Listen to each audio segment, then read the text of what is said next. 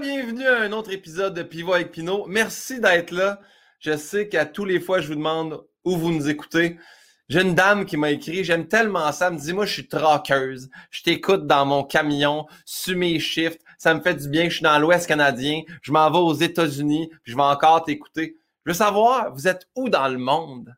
Y en a-tu qui nous écoutent en dehors du Canada, en dehors des États-Unis? Est-ce y en a-tu qui nous écoutent, je sais pas, au Costa Rica, en Europe?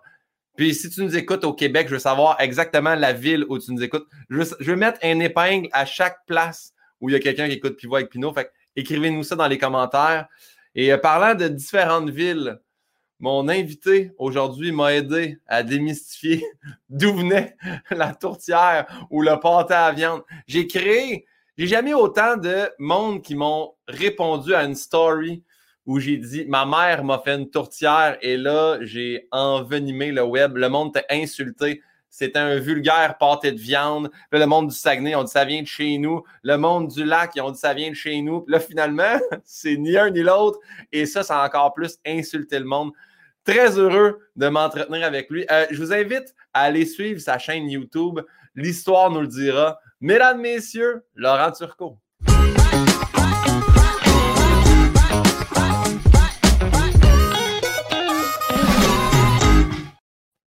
Ah, Laurent Turcot, comment ça va? hey, je suis impressionné. Moi, je me disais, il doit enregistrer sa petite séquence avant, puis après ça, nous, il nous tape. Mais non, tu fais tout, tout, tout live to tape, comme on dit en latin, là, avec ton introduction. Je suis très impressionné, vraiment. Là. Ah, merci, t'es fait. Puis des fois, j'oublie aussi que c'est tout moi qui gère la patente. Fait que là, j'oublie de partir mon intro, puis je fais, mesdames, messieurs, Laurent Turcot. Et là, on me voit pencher ma tête, chercher ma souris, cliquer sur intro. Donc, ouais, ouais, je fais tout ça. C'est ça le but du StreamYard, c'est de réussir à avoir des invités qui peut-être pourraient pas se déplacer, mais aussi c'est tellement user-friendly, comme on dit. Tout fait par moi-même. Mais tu as commencé avec la tourtière. Là. Déjà, il y a des gens qui vont dire non, non, non, non, non. Ma grand-mère, elle me l'a dit, ça vient du lac Saint-Jean. Je te dis ça parce que, bon, pour faire la suite de l'histoire, déjà, tu, vois, je prends le contrôle de l'entrevue, je suis désolé. Parce que tu m'as écrit quand tu as eu ton histoire sur Instagram en me disant Laurent, est-ce que ça vient du Saguenay ou pas? Puis là, je t'ai dit, puis en fait, c'est encore une exclusivité sans doute quand tu vas sortir tout ça.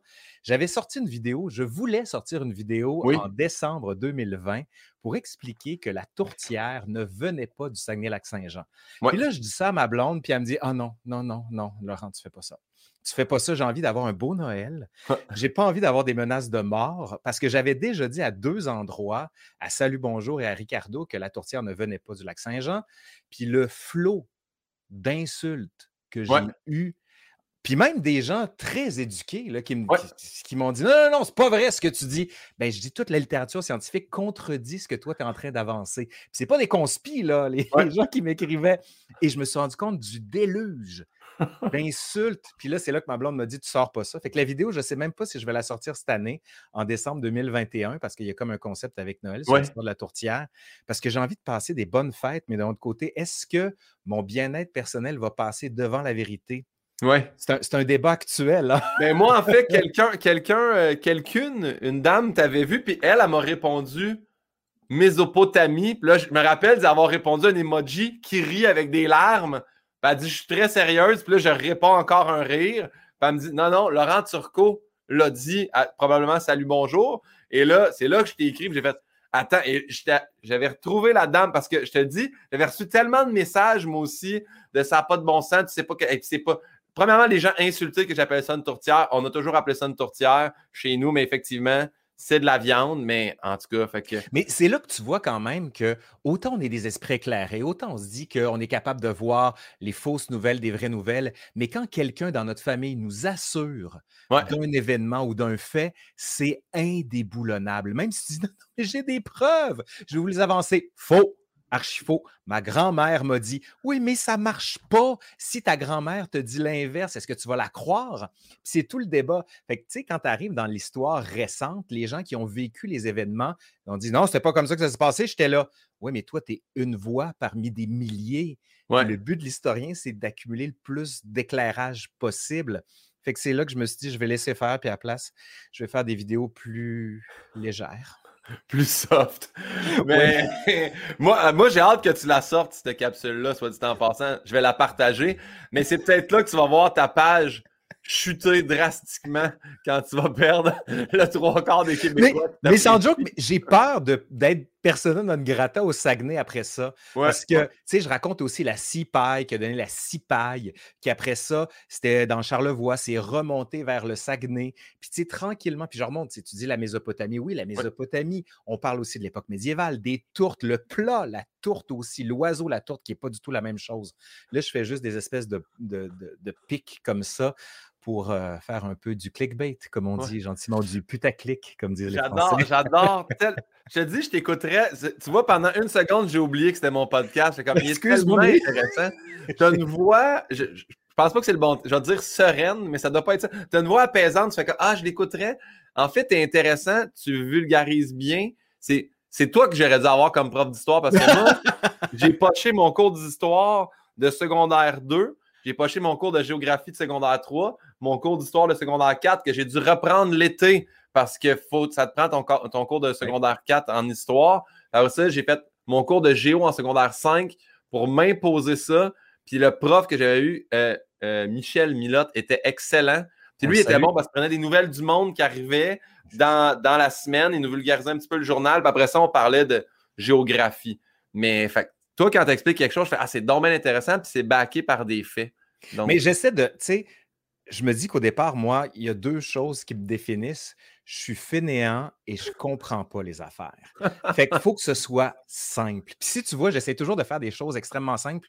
Sujet, verbe, complément, point. Tu sais, les Proust, là, les paragraphes de phrases, moi-même, je me perds puis je comprends pas. Puis quand il faut que je rattache le A, du B, du C, du D, du F, je fais, c'est trop complexe pour moi. Fait qu'il faut que j'arrive, comme je te dirais, à, la substantifique moelle, tu sais, au cœur de tout pour faire, c'est ça que je vais raconter, puis ça va être mon fil rouge. Puis si moi, je ne le comprends pas, c'est sûr, les autres ne vont pas le comprendre. Fait qu'il faut que je le simplifie.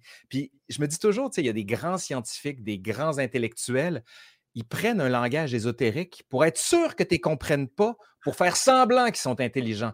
Et ça m'insupporte, ce genre-là. Je dis, c'est comme, au lieu de dire épistémologie, dis donc comment la science se construit. Tu sais, ton dos, il l'aurait compris, mais tu veux juste prouver que tu connais le mot épistémologie. Comme, tu desserres ton propos, vraiment. J'ai l'impression que je parle avec le gars dans Will Hunting, qui est super brillant, mais qui va quand même, tu sais, péter la gueule des gars intelligents en faisant « as lu ça dans un livre, tu as juste mal le répéter, arrête ». Mais c'est vrai, c'est vrai parce qu'en plus, ça marche parce que moi, tu ne veux pas jouer avec mon soccer parce que je suis une teigne du dernier degré. moi, je vais viser les genoux. J'étais le spécialiste des chilios. C'est-à-dire, tu prends ton genou et tu donnes un petit coup en arrière, là, le petit coup salaud, la petite insulte. Non, puis ma blonde. J'ai toujours appelé ça Charlie Horse, moi. Mais écoute, je vais t'en donner une autre. Tu sais, la fameuse tune de Lionel Richie, All Night Long? Oui pendant des années, moi, j'entendais Oh my lone, oh my, oh my. Puis j'étais sûr que c'était ça. Ouais. Année, j'ai dit ça à haute voix. Il dit Ouais, oh my lone. Non, il dit pas. Non, non, c'est une joke. Est-ce que, est-ce que, est-ce que tu sais que là, je, je vais, je vais pas le dire, mais euh, il y avait une tune qui avait sorti avec Jamie Foxx qui était Gold Digger. Et moi, je comprenais le N-word puis je chantais ça à bon escient pendant l'université. Ben non, ben non. Jusqu'à temps que je la demande au DJ du Café Campus. Campus, tu vois déjà là. et, le DJ, le DJ était noir, puis il m'a dit Check, je vais te le dire ici à toi, à huis clos. c'est vraiment pas le bon terme si tu veux pas te faire un peu éclater dans la soirée. Et là, je vais Oh mon, on dirait que tout devient clair. Mais oui, fait que des, hallucinations dans les, euh, chansons. il y a du monde qui s'amusait à faire ça. Ils mettaient le texte, mais complètement inventé sur des tunes qu'en tant que francophone, on ne comprenait pas. Mais moi, ce qui m'avait marqué, je viens de Québec, puis le soir, à l'université, quand on avait fini nos cours et tout, on allait au pub de l'Université Laval. Puis là, c'était la tune de Nine Inch Nails. I wanna mm, like an animal.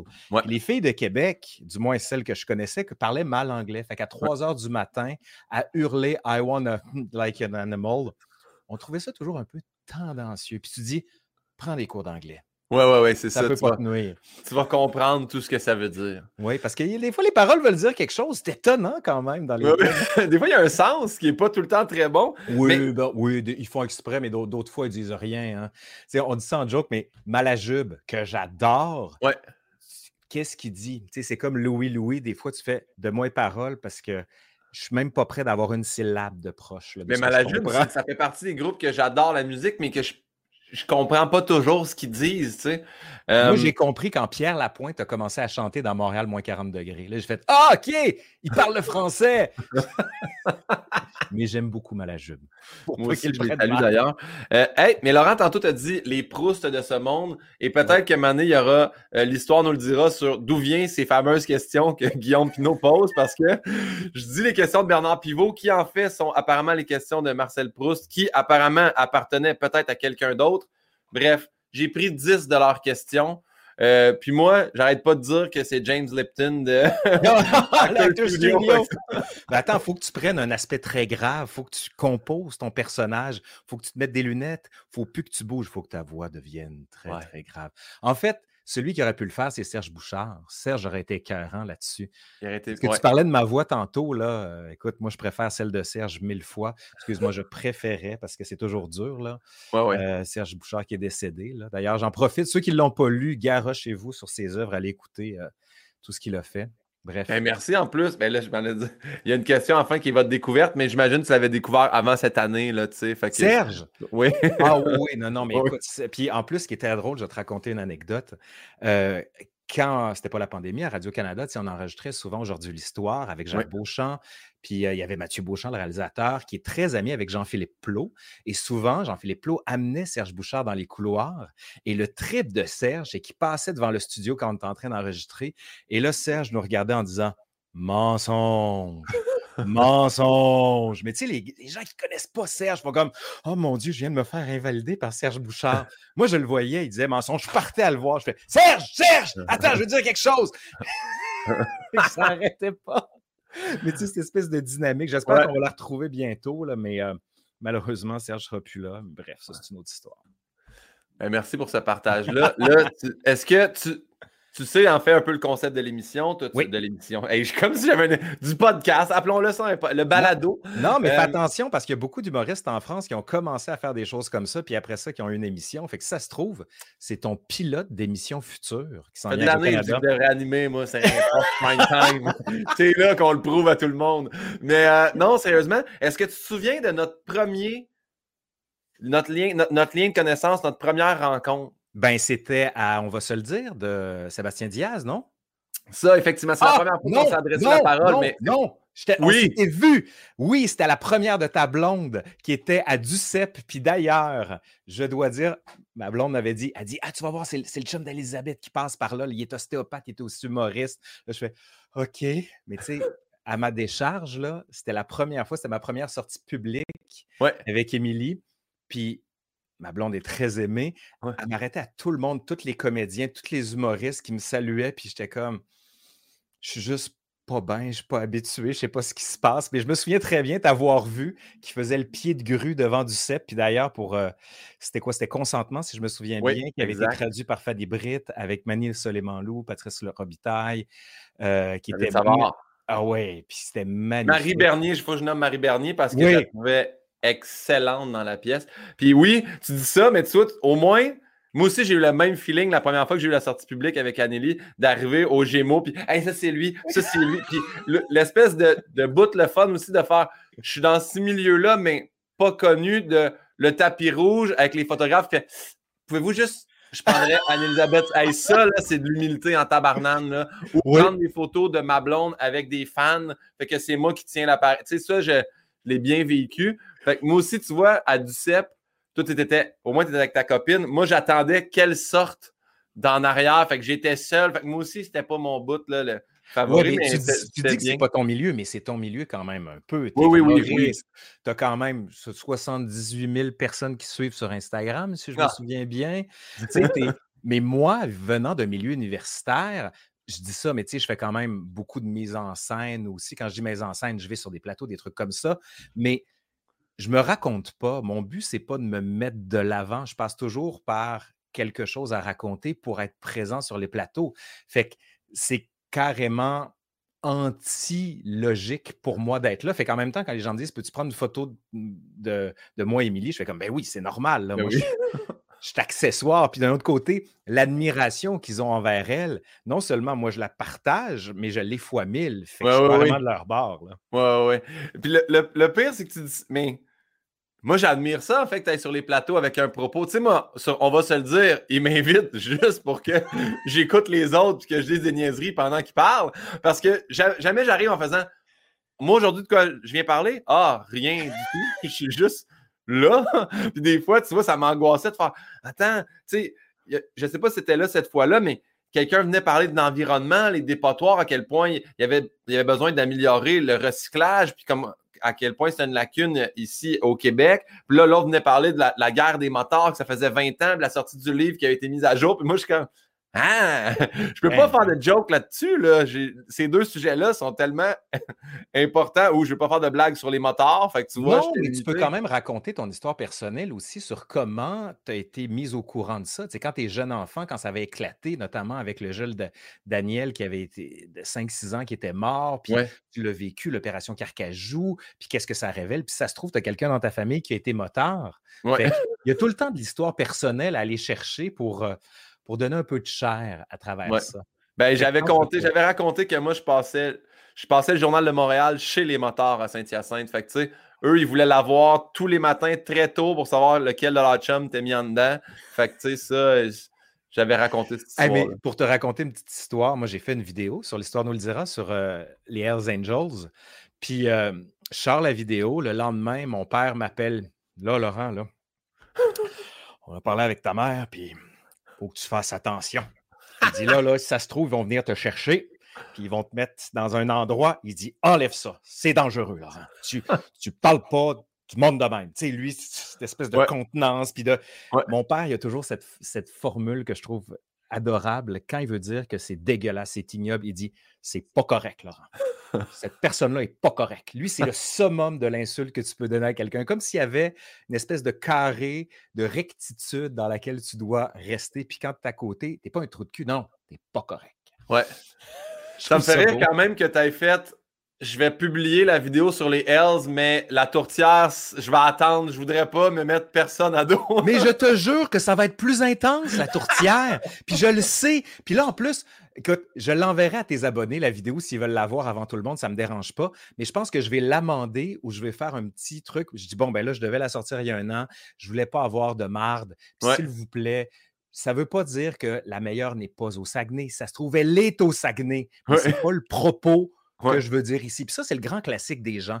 Entre ce que tu dis, ce que tu veux dire, puis ce que les gens comprennent, c'est trois éléments différents. Ouais. Puis le but de donner du contenu, c'est de réduire cette distance-là. Sauf que si tu as le dos d'ici, lui, s'en va complètement de l'autre bord. Toi, tu te rapproches, puis il s'éloigne, puis il s'éloigne, puis il s'éloigne. Fait comme, mais là, dos, garde, si t'es de la ben mauvaise foi, je, ne peux pas t'aider. Puis pour la tourtière, c'est truffé de mauvaise foi. C'est hallucinant. tu sais, c'est comme, touche pas à ça. Puis l'autre domaine, parce que j'ai publié une vidéo aussi là-dessus, c'est la poutine. Là, dernièrement, je commence ah. à avoir des insultes sur la poutine où on me dit que le roi Giuseppe, il y a eu le certificat officiel qui dit qu'il est l'inventeur de la poutine. Puis moi, je dis, ben, il y a des endroits potentiels où ça a été inventé, c'est contesté, c'est pas assuré. Puis le gars me dit, non, non, non, c'est vrai. Puis tu en as un autre qui me dit, non, mais moi, je viens de telle ville, puis moi j'ai entendu dire. J'ai demandé euh, justement quand j'étais allé faire un spectacle, puis tout le monde me disait faut que tu ailles là, ils ont le certificat. C'est où? C'est dans quelle ville? C'est à Drummondville. C'est ça, ok, parfait. J'ai demandé à Drummond, parce que j'ai dit je sais qu'il y a un débat, blablabla, mais je veux savoir, vous à Drummond, c'est où la place qui est la meilleure poutine? Puis justement, ils m'avaient écrit eux autres mêmes, parce qu'ils ont une page Facebook quand même assez active. Donc, euh, Hey Guillaume, j'ai une idée. Tu sais, là, pour augmenter le taux de vote aux élections fédérales, provinciales, municipales, on va faire plusieurs questions. Ça va être, vous venez voter, puis vous venez nous dire d'où vient la poutine, puis d'où vient la tourtière. Tu vas voir que le taux va augmenter à 99% Tellement vont dire, on va leur expliquer, moi, c'est pas correct de dire ça. On peut pas dire que ça vient pas du Saguenay. Il faut mettre des choses qui sont cruciales, puis ce qui est crucial, puis ça, sur quoi on est prêt à s'engueuler au Québec, c'est le hockey, puis les affaires gastronomiques. ah, J'avoue que c'est une bonne idée. On leur met comme quatre questions. Oui, voulez-vous que les Nordiques le même bulletin, le même bulletin de vote, mais tu sais, comme C'est bon. J'adore ça. On, le fait. On le fait? Ça. On le fait. On le fait. Qui le fait? Il le fait. Pas moi, je le fais. Ils le feront. Merci. Laurent, peux-tu croire qu'on n'a pas commencé encore? J'adore ça. C'est de ma faute. Non, non, mais tu es tellement volubile. J'adore ça. J'aime ça t'écouter. Alors, première question. Quel est ton mot préféré? Le mot préféré que j'ai, c'est un mot italien qui, est traduit en français, qui est susurré. Susurré. Susurré. C'est comme je vais te susurrer à l'oreille quelques mots. Tu sais, je trouve que tu as le sexe, le sexy ensemble. Tu sais, une allitération sur le S, comme le fameux vers de Racine. Pour qui sont ces serpents qui sifflent sur nos têtes? Le Puis le susurré. C'est susurrate. Je vais te le susurrer. Tu peux pas dire, moi, te le susurré! Non, non, c'est pas. je vais te le susurrer. Je trouve ça beau comme mot. Puis tu as une allitération sur le S. Ouais. non, c'est une richesse, je trouve, ce mot-là qu'on n'utilise pas beaucoup. L'autre, mais lui qui est vraiment un, mot italien, c'est la sprezzatura. La sprezzatura, c'est un mot italien qu'on utilisait au 15e, 16e siècle qui voulait dire l'art de faire quelque chose, mais sans vraiment montrer que c'est difficile pour nous. Tu sais, c'est comme toi, Guillaume, tu es chez vous, tu reçois des amis, quelques humoristes, tu dis écoutez, que diriez-vous que je joue un petit air de piano? Là, tu te mets au piano, puis tu commences à faire toute la neuvième de Beethoven sans trop regarder les, euh, notes. Tu parles en même temps, tu fais quatre jokes, puis tu fais comme si c'était facile. Tu as une espèce de sprezzatura. Je trouve ça beau comme mot. Mon Dieu, on dirait que sprezzatura, ça, ça fonctionne avec justement la période qui vient de passer, les Olympiques. Ça avait tellement l'air facile pour. Je parle, mettons, l'aviron. J'ai l'impression que moi, les bras m'arracheraient, mais eux autres viennent de se faire deux kilomètres où la face reste quand même stable. Je fais c'était très sprezzatura. Oui, mais tu dis ça, mais c'est toujours le fun dans les, Olympiques. Moi, écoute, si tu veux me faire pleurer, montre-moi une séquence d'Olympiques où un gars gagne ou une fille gagne, puis part en pleurs. Damien Warner, j'ai pleuré. Euh, Maud Charon, j'ai braillé. Ça me rend tellement émotif, ça, que pour moi, c'est un show de braillage. Est-ce que tu as vu Safi Hassan qui a tombé, qui s'est relevé puis qui a fini première? Oui. Puis écoute, on, on l'écoutait en live, on était chez des amis à Kamouraska qui avait descendu un écran géant, bien motivé. Moi, je me levais à 5 heures pour rien rater. Puis là, on la voit, puis le commentateur qui disait Vous allez voir, elle va revenir. Mais toi, te souviens-tu de l'autre élément qui est arrivé en 92 à Barcelone? C'est un coureur du 800 mètres de l'Angleterre, j'oublie toujours son nom il tombe parce qu'il se claque un muscle. Il reste comme ça, il pleure, il pleure. Il décide de se relever puis de finir. Mais il a mal, il a mal. Dans les estrades, son, père, ben passe à travers. Il tient, il lève. Là, les officiels arrivent. Il dit, dit Tassez-vous, tassez-vous. Les officiels disent Il va être disqualifié. Oh, calice, je le lève. Puis son fils qui pleure, qui pleure, qui hurle. Puis tu sais, son père avec la casquette Just Do It, la pub parfaite pour Nike. Puis tu fais le dude, il n'a pas gagné les Olympiques. Il a cassé son rêve, mais tu fais comme, mais il est allé au bout. Ouais, ouais. Je trouve, écoute, ça, à chaque fois que je le vois, là. le moton. J'avoue, ce bout-là, puis. Euh, j'ai maudit, je suis vraiment pas bon, mais c'était en 2000, c'était le Canadien qui avait gagné le, le, marathon ou le triathlon, je crois. Ouais. Puis euh, il avait fait, lui, il avait fait une chute à vélo mais il avait quand même à la course réussi à la fin. Puis là, quand il finissait sur l'espèce de tapis bleu, le dernier kilomètre, il dépasse tout le monde pour finir premier. Ah, Comment il s'appelait? Le monde va nous le mettre en commentaire. Ben oui, googlez-le, googlez-le. J'ai Simon, j'ai genre Simon Waverly, mais c'est pas ça, mais c'est un nom, un nom similaire à ça. Il était. Ça, à toutes les fois pour une médaille d'or canadienne, c'est celle-là à laquelle je pense. Puis, quoique cette année, j'ai écouté au complet les matchs de soccer canadiens féminins. Ah, ça, là, les La finale, là, je ah, me suis levé debout dans le salon en hurlant parce que Stéphanie Labbé, je la suis maintenant sur Instagram. Je suis capote d'elle. Demande en mariage aujourd'hui, d'ailleurs. Elle a accepté. Bravo, bravo. Comme euh, Jennifer Abel, c'est la même chose. C'est aussi quand elle est revenue à l'aéroport avec son chum. Oui. Vraiment. Oui, oui. Et après ça, on nous dit que le soccer, ça n'intéresse pas les Canadiens, puis le, sport féminin, ça n'intéresse pas le monde. Ben, il y a une pétition d'ailleurs actuellement d'amener l'équipe, euh, une équipe de soccer féminine, puis j'ai signé ça d'emblée. Il faut aussi qu'ils soient payés le même salaire que les gars. Je ne sais pas si tu te souviens, les Américaines avec Megan Rapinoe qui avait dit Nous autres, on est championne du monde, on gagne les Olympiques, puis on est sous-payé par rapport aux gars qui se rendent difficilement à la Coupe du Monde. Il y a vraiment deux poids, deux mesures de ce côté-là. Exact. Bien dit, Megan. Mot que tu détestes maintenant, Laurent? Euh, gourmandise. gourmandise. gourmandise. En fait, c'est les déclinaisons de gourmandise. Un sandwich gourmand un café gourmand. J'ai comme l'impression, tu sais, l'espèce de péché de la gourmandise, une espèce de, de gloutonnerie. Tu sais, c'est comme si le mot en tant que tel, la bouche, allait bouffer les syllabes de manière très éhontée et suintante. Je trouve ça immonde. C'est un café gourmand. Mais non, un café avec des desserts, là, un sandwich gourmand, un sandwich avec du jambon, puis un peu de salade, puis deux, trois euh, concombres, puis d'attitude. Tu sais, ça veut rien dire. Puis je sais pas, gourmand, il m'énerve. Ça m'énerve, ce mot-là. Ça m'énerve. Quand on dit le mot gourmand ou gourmandise, j'ai immédiatement l'image dans le film 7. oui. Il y a les sept péchés capitaux, puis je vois juste le gros, gros, gros monsieur qui a comme mangé des bouts de plancher aussi avec son spaghette, puis qui retrouve dans. Je sais pas pourquoi, mais c'est. Ah oui, non, mais c'est parce que dans le film, justement, c'est qu'ils font périr des gens par leur vice. D'ailleurs, très, très, très bon film qui est inspiré euh, de la Divine Comédie de Dante. Puis souvent, moi, j'utilise ce film-là, mes étudiants, quand je parle de la religion catholique au 16e, 17e siècle. Puis je leur parle des péchés capitaux. Puis je leur dis, avez-vous vu le film 7? Puis pour la plupart, ils sont nés, certains, après 2001. Donc, ils n'ont jamais vu ça. Puis tu te rends compte que le film fonctionne encore. Puis ça va tout chercher les référents judéo-chrétiens qui, malgré nous, existent encore beaucoup au Québec. Puis, mais tu sais, le mot gourmand aussi, c'est du point de vue sexuel, je trouve ça un petit peu dégueulasse. Ah, lui, c'est un gourmand. Tu sais que ça va mal finir, là. Je sais pas. Il y a d'autres mots. Puis d'ailleurs, parlant de ça, savais-tu que l'Église catholique voulait réformer certains mots? Il y a certains grands chefs en France qui ont écrit au Vatican pour dire faudrait que vous changiez le nom du péché capital de la gourmandise pour l'appeler plutôt gloutonnerie. Parce que le terme gourmand est tellement utilisé à toutes les sauces que pour plusieurs, ce n'est plus péjoratif. Mais quand je dis gloutonnerie, pas mal plus euh, connoté de manière négative. Ben, gloutonnerie, on dirait que je trouve que ça sonne burlesque.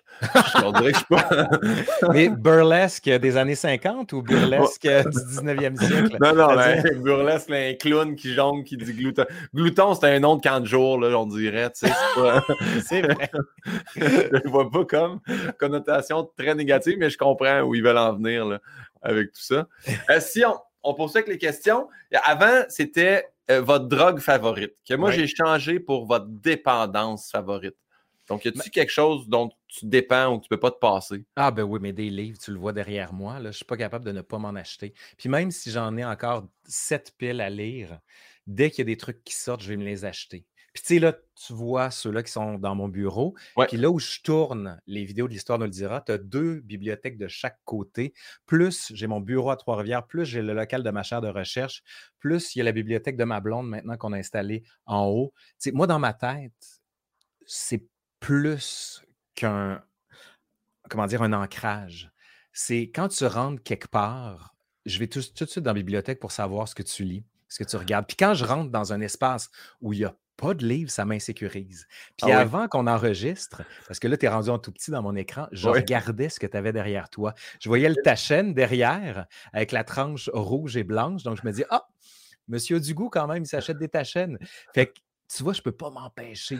Le pire, le pire c'est qu'on a, on a comme dilapidé la bibliothèque pour en mettre beaucoup au chalet. On était comme, c'est peut-être des livres qu'on ne relira pas tout de suite. Donc, on a rempli la bibliothèque du chalet. Mais euh, tu sais, ici, ouais, il m'en reste. Il me reste quelques livres d'anatomie. Ici, tu, ah, on le voit. Lui, le livre des records Guinness 94, quand même. C'est pas, pas, peu dire. Mais moi, je les avais, ceux-là, puis à chaque fois, je les achetais, puis je me disais, lequel je peux battre? lequel est accessible? Ça, me, dégoûtait toujours, tu sais, le gars avec les ongles à n'en plus finir, puis tu fais, mais comment il fait pour se laver, le monsieur? Ouais. Mais moi, c'était pas tant il y avait le monsieur qui avait les ongles sur une main. Je fais OK. Mais il y a la femme avec les ongles le plus longs sur les deux mains. les deux mains, c'est handicapant. Tu sais, déjà, des secrétaires avec des très longs ongles, tu sais qu'ils ont de la misère à taper puis se créent des tendinites. Là, d'avoir des waves dans tes ongles, comment ça se passe? Qui fait quoi? Ben, ça se passe mal déjà. Hein. Puis après ça, tu souffres. Quand tu te grattes, ben, tu pars avec à peu près 3 euh, pouces de peau. donc, dépenses favorites, les livres. Oui, oui, de loin. donc, plusieurs bibliothèques. Quand même remplies, là. Oui, ben ça, en fait, c'est juste ce que j'appelle euh, mon, menu frottin. C'est euh, ce dont j'ai besoin pour la période dont je suis spécialiste. Moi, au départ, je suis 18e miste, pardon. Fait que tout ce qui sort sur le 18e siècle, les, tous les livres de référence de base, je les ai ici. Parce que, tu sais, les gens disent, oui, mais c'est numérisé, tu peux y avoir accès, tu fais une recherche plein texte, mais j'annote mes livres. Je suis de ceux qui prend un crayon de plomb, puis souvent, je me fais des fiches aussi. Donc, c'est comme ça que je construis un peu mon univers mental. Puis plus encore, je replace systématiquement ma bibliothèque. D'ailleurs, il y a un très beau texte de Georges Perec sur l'art de bien classer sa bibliothèque. Parce que ça peut être complètement fou. J'ai un ami, lui, qui fait par code couleur. C'est-à-dire une tranche jaune va aller avec les tranches jaunes, etc. Oh! Mathieu Saint-Onge, je, le salue. Moi, c'est par thème, mes thèmes changeants. Tu sais, à un moment donné, ça va être toute l'histoire de la vie quotidienne va être ensemble. À un moment donné, toute l'histoire parisienne va être ensemble. Mais il y a des livres d'histoire parisienne qui sont dans la vie quotidienne, fait que je vais les changer. Fait que personne ne comprend mon système sauf moi. Mais c'est un, beau concept, ça. Dans le film, dans le film Haute Fidélité, qui est un film ben que j'adorais, il classait ses vinyles par ordre autobiographique. Fait que c'est quand il avait découvert cette chanson. J'aimais tellement l'idée de ça. Je me disais, moi, c'est le genre d'affaire. Je suis tellement nostalgique, je sais quelle musique j'écoutais à quel moment. Je saurais mieux trouver mes vinyles dans cet ordre-là ou mes, mes disques. Euh, oui, puis c'est le fétichisme de l'objet. Tu sais, on est dans une société de dématérialisation, c'est-à-dire tout devient dans le cloud, tout devient immatériel. Moi, très longtemps, j'achetais des CD, des CD, des CD en me disant, je construis ma bibliothèque pour mon futur. Au début des années 2000, il est arrivé bien sûr Napster, il est arrivé Spotify et autres, Apple Music. Donc là, on s'est départi de tout ça, mais c'est comme si on avait perdu quelque chose. J'ai encore mon lecteur CD quand même, puis il y a certains disque dont je ne peux pas me départir parce que justement, je l'ai acheté à un moment, le premier opéra que j'ai acheté, le premier disque de jazz, les chanteurs francophones qui m'ont vraiment marqué, puis selon moi, qui ont une œuvre, je les garde parce que je me dis, il faut que ça reste. C'est ça un peu le patrimoine que tu lègues aux gens qui sont autour de toi, puis dans l'occurrence, de mon côté, à mes enfants qui vivent là-dedans. Tu sais, mes enfants, des fois, regardent des livres, des affaires comme ça, puis très jeunes, je les ai habitués à lire, puis certains me disent, comment tu fais pour qu'ils lisent? Ben, j'ai chez nous des livres, puis ils me voient lire. Fait que, tu sais, la notion de mimétisme à laquelle je crois beaucoup, c'est-à-dire, c'est que tu reproduis ce que tu vois. Si ce que tu vois, c'est des parents qui regardent la télé, qui regardent leur iPhone, de quoi vont avoir envie les enfants? De faire exactement la même chose. Ouais. Tu sais, s'ils te voient faire du sport, ils vont vouloir entrer en relation avec toi, donc ils vont vouloir faire du sport. Fait qu'on est, on incarne ce qu'on va donner à nos enfants. C'est pour ça que c'est quand je te dis tout à l'heure, quand je rentre quelque part, je veux savoir qu'est-ce que tu lis? Qu'est-ce qui est important pour toi? C'est quoi le livre de ta table de chevet? Ça, c'est le grand classique. Là. Chez nous, dans notre famille, moi-même petit, ma grand-mère, qui est une femme immonde euh, que je déteste, mais qui avait quand même quelques qualités, qui est française. Euh, tu sais, tout le, type de la française. Je ne sais pas si tu as vu le film Tati Daniel.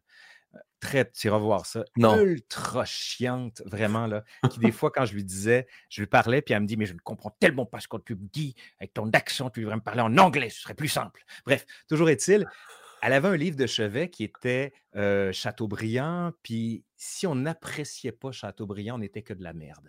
Ah. Si j'arrivais quand même avec certains auteurs québécois, elle me dit oui, c'est sous-littérature quand même. C'est cette espèce d'image que, que, j'ai gardée, mais que je veux contrebalancer pour ne pas être dans le jugement. Parce que, tu sais, quand je dis je regarde la bibliothèque des gens, c'est pas pour juger, pour dire t'es moins bon ou t'es meilleur que moi. Je veux juste voir c'est quoi tes socles. Je veux voir sur quoi tu t'appuies pour te construire puis te faire. Parce que c'est ça finalement. Puis le problème avec Internet et autres, c'est que le socle qui est le tien, des fois, il est immatériel. Il y a certains trucs que j'ai lus des fois sur Internet que j'imprime, je le broche, puis je le garde dans ma bibliothèque, juste ah pour avoir une trace physique de ça. Matériel, ouais, ouais, ouais. Ben, le pire, c'est, puis ça a été prouvé d'ailleurs, mais c'est c'est plus difficile, c'est moins bon de lire sur une, liseuse ou euh, le iPad, un iBook, que d'avoir le livre en vrai. Parce que moi, j'ai lire sur un écran, j'ai vraiment de la difficulté. Fait que c'est pour ça, j'ai pas énormément de livres, mais j'en ai, tu sais, ceux que j'ai, je m'y procure, puis je les lis, puis je les garde. On dirait que j'aime les garder aussi. Celui-là, je l'ai lu, celui-là, je me rappelle. C'est bien rare. Hey, en fait, je pense que c'est jamais arrivé que j'ai relu un livre. Ah ouais? Ouais. Je les ai, je les sais, je les connais, mais de dire Ah, je vais leur lire là, je l'ai vraiment aimé, j'ai jamais fait ça. Ben, ça vaut la peine, je te dirais. Moi, il y en a deux, trois comme ça que je lis. Puis même des. ce que j'aime beaucoup, c'est lire des pièces de théâtre. Puis quand tu relis ou même tu vois quelque chose, puis tu vas lire la pièce après ou plus encore, tu lis le texte avant d'aller voir la pièce, c'est comme si tu entrais dans une dimension un peu plus grande. Puis ça te permet de voir autre chose. C'est comme voir un film deux fois. Tu ne vois pas du tout la même chose. Tu, sais, tu regardes les effets de caméra, tu fais Ah, lui, il fait ça. Tu regardes le jeu de l'acteur ou de l'actrice que tu n'avais pas vu dans un premier temps parce que ton regard était tellement orienté vers un côté que tu ne voyais pas le reste. Mais là, je te parle du vrai cinéma, là, pas des parcs d'attractions euh, cinématographiques que sont Marvel et autres, que j'adore par ailleurs. Mais tu sais, entre un Marvel puis un film, je ne sais pas, la Orson Welles, tu es, dans quelque chose de complètement différent. Là. Puis, c'est toute la difficulté de, faire revenir la, jeune génération à ces films-là, puis à cette culture-là cinématographique qui, des fois, est moins disponible. Tu sais, avant, on avait la boîte noire à Montréal. Ouais. Puis tu pouvais quand même physiquement prendre le DVD. Chose ça, ça quand ça a arrêté, les, clubs vidéo, moi, c'était à Saint-Hyacinthe, le top vidéo. Je me rappelle encore. Puis quand Vidéotron est arrivé, clac, ils ont fait fermer tous les petits clubs vidéo de, de la ville. Puis ça, il y avait de quoi de le fun. Au début, c'était le bon vieux velcro avec la petite, le, petit hexagone. Puis après ça, ça a switché pour on a plusieurs copies, on les met en dessous. Puis ce que j'aimais surtout, justement, c'est une fois qu'il avait été vu puis la nouveauté était passée, il gardait seulement une copie puis il vendait les autres comme 4 piastres. Hey, j'en ai des DVD, j'en avais, même chose. Je me suis rempli une bibliothèque au chalet, je les garde. Quelques-uns, je les réécoute. Je trouve qu'on dirait chalet, c'est comme, je ne veux pas dire que je vis à l'ancienne là-bas, parce que j'ai le Wi-Fi et tout ça pareil, mais au chalet, on dirait que ça se prête mieux de faire Hey, je vais écouter un DVD, hey, je vais, je vais lire un livre. Puis d'ailleurs, ta copine a pimpé notre bibliothèque parce que elle a parlé de Sioran. Puis là, j'ai fait, c'est donc bien intéressant. Ma blonde m'a acheté un livre de Sioran. le grand dépressif. elle t'a cité sa, sa, fameuse phrase de Sioran, là. C'était quoi déjà? Attends.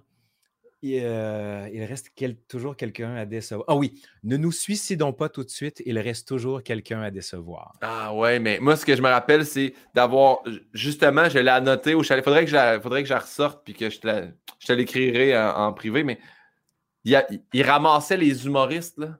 Je trouvais ça d'une beauté. Ben voyons, ben voyons, il y a des gens qui font ça. si aura les humoristes, là, puis il y avait une ligne sur l'humour, à quel point c'était bas de gamme. En tout cas, j'ai. mais j'en ai une pour toi sur les humoristes euh, qui m'avait beaucoup fait rire. C'est euh, quelqu'un qui m'avait rapporté cette citation-là. J'aimerais ça retrouver la référence. Et il disait que le Québec était pris dans une camisole de farce. Oh. Et je trouve ça magnifique. C'est pas, pas ben, en fait, on peut le prendre comme une critique en voulant dire tout passe par l'humour et autres, mais c'est plus que ça. Ça sous-entend que tout doit être tourné comme une farce. Même les choses très sérieuses, on ne peut parler de ça qu'en farce. Puis tu regardes, c'est exactement ça au Québec. On n'aime pas ça, la confrontation, on ne veut pas se fâcher. Mais passer par la blague, ça passe. Puis c'est comme si ça nous enserrait, puis ça nous empêchait de penser un peu de manière plus, euh, pas plus plate, mais plus déposée, disons comme ça. Et puis moi, voir on dit une camisole de farce, c'est comme il y a déjà eu des débats à ce sujet-là, puis du monde qui était fâché. Mais de voir comme des humoristes qui prennent de la place dans plein de différents médias ou différentes, radio, télé, podcast, scène, théâtre, cinéma, là, tu fais comme, mais ça, ils sont partout avec une formation mollo, mais tu sais... mais tu sais, c'est qu'il y a c'est comme de la crème glacée, la manée. Si toi, tu préfères du bleuet, tu peux y aller. L'autre, c'est les pistaches. L'autre, c'est de la vanille, etc. C'est correct. Sauf que si on fait juste offrir de la crème glacée à tous les restaurants, tu vas dire, il me semble que je prendrais quelque chose de salé. Fait que c'est correct, tu sais. Tu as le droit à, tout.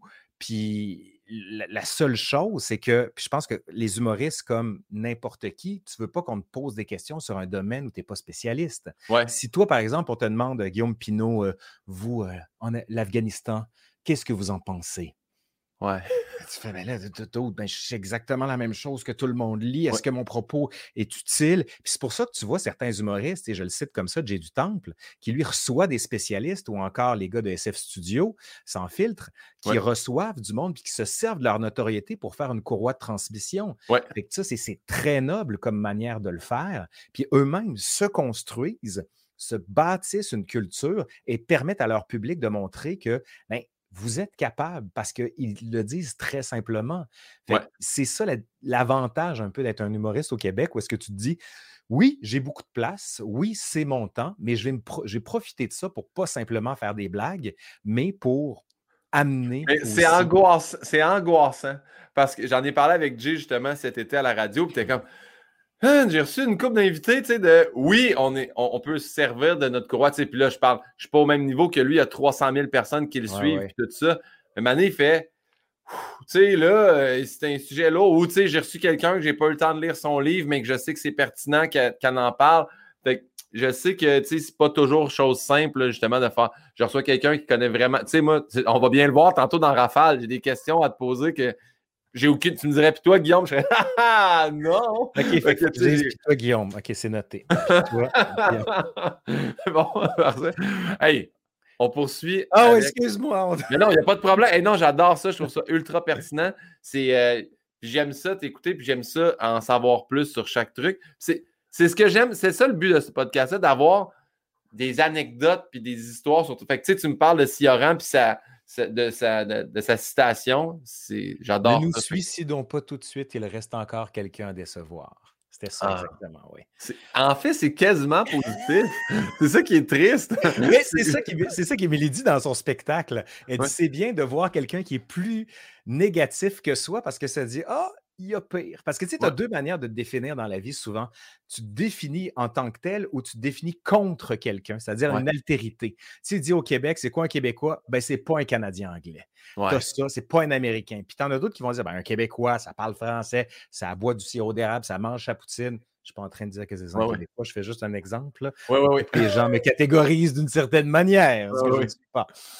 Ouais. ah, alors, quel est ton son ou ton bruit favori?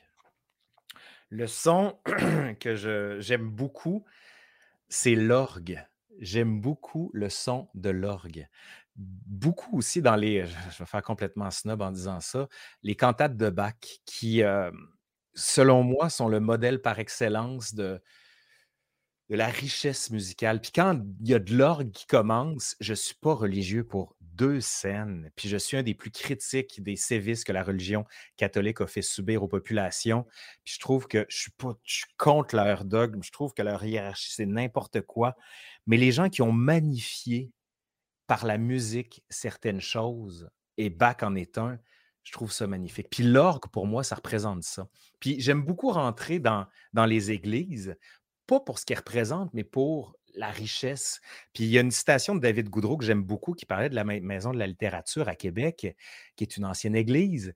Puis il disait On a enlevé la religion, mais on a gardé le sacré. C'est très beau quand même. On a enlevé la religion, mais on a gardé le sacré pour dire qu'on a enlevé tout le rituel, le dogme, ce qui fait que la, la religion catholique existe, mais on a gardé l'aspect sacré de la littérature à travers ça. Puis c'est ça que j'aime beaucoup quand tu rentres dans les, euh, les espaces muséaux carrément, parce que tu sais, on disait au Québec, pendant longtemps, on n'avait pas de musée, mais les gens n'étaient pas riches. Puis leur musée à eux, c'était aller dans les églises. Ils voyaient des peintures, ils voyaient des dorures, il y avait de la musique. Tu sais, c'est comme si ça représentait. Fait que pour moi, l'orgue, les premières notes d'un orgue, je trouve ça beau. Ben, nous, c'est. En tout cas, je ne sais pas là, à ce jour comment c'est, mais à Saint-Hyacinthe, il y avait les frères Casavant là, qui, ben faisaient les orgues. Là, ben moi, je, sais ça, j'ai jamais visité ça. Je sais que mon grand-père, mon arrière-grand-père ont travaillé là une partie de leur vie. Fait que déjà là, je suis, conscient que ça existe.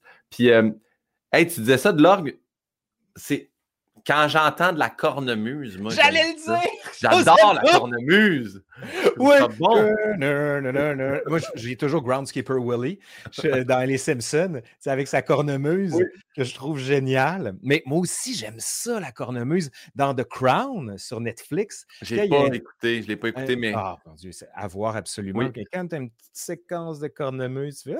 Ah, c'est le fun, ça. J'adore. Puis c'est drôle parce que tu as dit, tu as parlé des Simpsons, mais hier, nous, on s'est abonné à Disney. Puis là, j'ai fait Hein, il y a tous les Simpsons. Et là, on a mis un au hasard. C'est vraiment étrange, mais c'est Bart qui change les partitions de l'orgue à l'église, puis ah! ajoute du genre de Iron Maiden. non, c'est Inagada Davida. de Iron Butterfly. Ah, baby. Puis t'as tout oui, écoute. il nettoyait, l'orgue après, puis il vend son âme. Hey, c'est drôle, on l'a écouté hier. Fait que, on a bien ri de très, très, très bon, ça. En plus, tu te rappelais exact, je dis Iron Maiden parce qu'on était, parce qu'on l'écoutait en français, on voulait vraiment avoir les voix québécoises. Puis là, j'ai fait Ah, ils ont dû changer, ça devait être. Mais non, fait que c'était vraiment Iron, je sais pas quoi, mais. Euh, Iron Butterfly in Agada Vida. Si vous connaissez pas ça, la tune, je pense qu'elle fait 17 minutes. Oui. Un, un solo d'orgue à m'amener, puis on le voit dans les Simpsons, elle commence, puis est plus capable, est échevelée à la fin. Puis tout le monde a chaud. C'est vraiment cool. Bon, mais là, on, a les sons que t'aimes. Ouais. L'orgue et la cornemuse. À l'opposé, y a-tu quelque chose, un son que tu détestes ou qui t'horripile ou que t'es pas capable d'entendre? N'importe quel son, n'importe quel, du vendredi 16h au dimanche 16h. Je te dis ça parce que nous autres, on est dans, dans une ruelle où on a des voisins qui font des travaux. Wow. Tous les jours, tout le temps, qui font eux-mêmes à des heures pas possibles. Puis moi, j'ai comme 10 ans d'accumulation de ça va faire. Ouais. Fait que je sais pas si tu te souviens dans la scène dans euh, OSS 117 à un là, il est euh, en Égypte, puis là, il y a le minaret qui le réveille à 5 heures du matin. Puis en tant que bon français, plutôt qu'y aller par gradation, il pète sa coche tout de suite. Il dit Il va la fermer, sa gueule Puis il sort, puis il va taper le gars. Puis après ça, il dit Un homme hurlait à la mort. J'ai dû le faire taire. Moi, j'en suis là. Ah ouais, je dis hein? plus rien. Je dis plus rien parce que ça sortirait tout croche. Fait que les sons en dehors des heures normales, c'est-à-dire où les heures, on doit se relaxer, où on ne doit rien faire, je trouve ça ignoble. Mais si j'avais un son à te dire, puis là, je vais me faire beaucoup d'ennemis en disant ça, c'est le son des motos. Je oh! déteste les motos. Mais tu sais, les gens qui font péter leur, euh, leur pot d'échappement, où est-ce que tu as l'impression que c'est des explosions? Ouais ça m'horripile. Moi, je suis pour le grand calme. J'ai bien hâte aux voitures électriques. On entendra tu pourrais valider, Tu pourrais valider l'histoire d'eux parce que moi, je m'étais fait dire que les motos, dont les Harley, ils avaient fait craquer le son parce que les voitures ne les entendaient pas approcher puis ça faisait plus oh, d'accidents. C'était la raison pourquoi le, pot d'échappement faisait vraiment beaucoup de bruit. Mais là, je pense qu'on a atteint un niveau qui n'a plus de bon sens. Parce que j'ai vu un cortège de Harley passer dernièrement, puis j'ai fait Là, c'est. Tu as, entendu un cortège de Harley? Oui, j'ai entendu, je l'ai vu, puis je l'ai vécu. J'ai fait tous les. Mais oui, fait que c'est beaucoup trop. Puis tu sais, je dis ça parce que moi, j'ai acheté. Là, je pointe parce qu'elle est parkée là. Mais oui, tu as acheté une moto, je le sais, c'était ma suite. parce que tu fait une grosse. Puis t'as pas fait un accident, toi, la première fois que tu l'as prise? Oui, oui, oui, oui. Ça, ça, ça, oui, ça. Ça, c'est ma première moto. Mais là, j'ai racheté une. Celle-là, c'était une, une 2005, j'avais acheté en 2012, mais pour moi, elle était neuve. Mais là, j'ai acheté une moto flambant neuve en 2019, un Triumph Bonneville. Puis justement, je me disais, elle va faire plus un bruit de fond comme mais elle est tellement silencieuse. Puis justement, je suis arrivé l'autre fois, je roulais, puis je suis arrivé avec deux Harley en avant de moi. Puis il y a un gars qui s'est viré, il fait Hey, on t'entend. Tu sais, il m'a vraiment lâché un whack. Premièrement, fâché parce que j'étais pas un Harley puis j'étais dans leur, leur sillon. Puis deux, il m'a dit On t'entend pas, c'est dangereux. Puis j'étais ah ouais. Ben, je sais pas quoi vous dire. Peut-être parce que les vôtres font trop de bruit que vous m'entendez pas non plus. Là. Mais c'est ça. Fait que apparemment, c'était pour ça. J'avais regardé un petit peu. Il y a ah, comme deux, trois légendes de moto que j'ai appris. Il y a aussi, euh, paraît que ça n'a pas de nom, c'est bien grave. Fait que là, j'ai nommé ma moto. Puis un nom féminin ou masculin? Féminin, parce que là, je me suis fait prêter une Honda. Puis je l'ai appelée au nom de ma mère, Manon, Manonda. Tu comprends? Je suis allé comme dans le simple. Comme la tune euh, de Serge Gainsbourg. Oui. Et quelqu'un quelqu'un m'a dit qu'il fallait que je mette une. Euh, ah, sais-tu? Il y a un nom de clochette, mais je, vais dire Graham Bell, mais je ne suis pas sûr que c'est ça. Mais il y a un nom, il faut que tu mettes une espèce de cloche après ta moto qui aspirerait les mauvais esprits de la route. Mais il ne faut pas que tu laisses cette cloche-là à quelqu'un d'autre parce que lui, il va avoir un accident. Il faut que tu l'enlèves. C'est vraiment seulement à toi. Puis faut-tu que tu la purifies avec de la sauge? Puis je pense aussi qu'il faut que tu, la tires aux cartes tous les matins. il faut que tu regardes dans ta tasse de thé avant d'aller prendre la moto. Puis il faut toujours que tu mettes aussi une espèce de capteur de rêve au-dessus du garage. Tout ceci est une blague, bien sûr. Faut que tu la laves avec de l'eau bénite aussi. Là, complètement, complètement. Oui, oui. Puis tu lui donnes son pain quotidien. Parfait. Ben d'ailleurs, ça donne bien. Ah non, c'est pas vrai. C'est pas encore. Je suis trop excité. J'ai skippé une question. On, on va faire quand même celle-là parce que ça sincèrement, avec la question de ma c'est une de mes questions favorites du podcast. Est-ce que tu te souviens, Laurent, de ton premier deuil? Mon premier deuil? Oui, oui, oui, je m'en souviens. C'est euh, mon chat, Calva, qui est décédé. Calva? Calva, oui, écoute bien, les, nos chats s'appelaient Calva, Whisky, euh, qu'est-ce qu'il y avait d'autre? C'était tous des noms d'alcool fort. OK. Fait que euh, c'était mes parents qui choisissaient les noms. Puis ça a été la première fois que j'ai ressenti un deuil mais pas de manière très, très, très intense. Je n'ai pas été confronté beaucoup à ça, je te dirais. Quoi, quand même, il y a eu beaucoup de morts dans ma famille, là. Mais non, c'est pas un. C'est pas un sentiment qui me définit, qui m'a défini. Parce que quand ce que je veux dire par là, c'est que tu as des gens qui, à la suite d'un deuil, font un switch sur quelque chose, puis disent dorénavant, je serai. Et cette mort a été pour moi un point d'orgue, un point tournant ou quelque chose. Ça n'a pas été ça. Moi, il y a eu des gros, des grandes morts dans mon existence. Mais il y en aurait peut-être une qui m'a heurté, mais c'est pas quelqu'un de ma famille, c'est la mort de Philippe Noiret, l'acteur qui jouait dans un film que j'adorais, qui était Alexandre le Bienheureux, euh, qui, chez mes grands-parents, on allait tous les dimanches. Puis il y avait une cassette c'était Alexandre le Bienheureux. Fait que quand il est décédé, ça m'a donné un coup. Comme Jean-Pierre Mariel, la même chose, grand acteur, vraiment.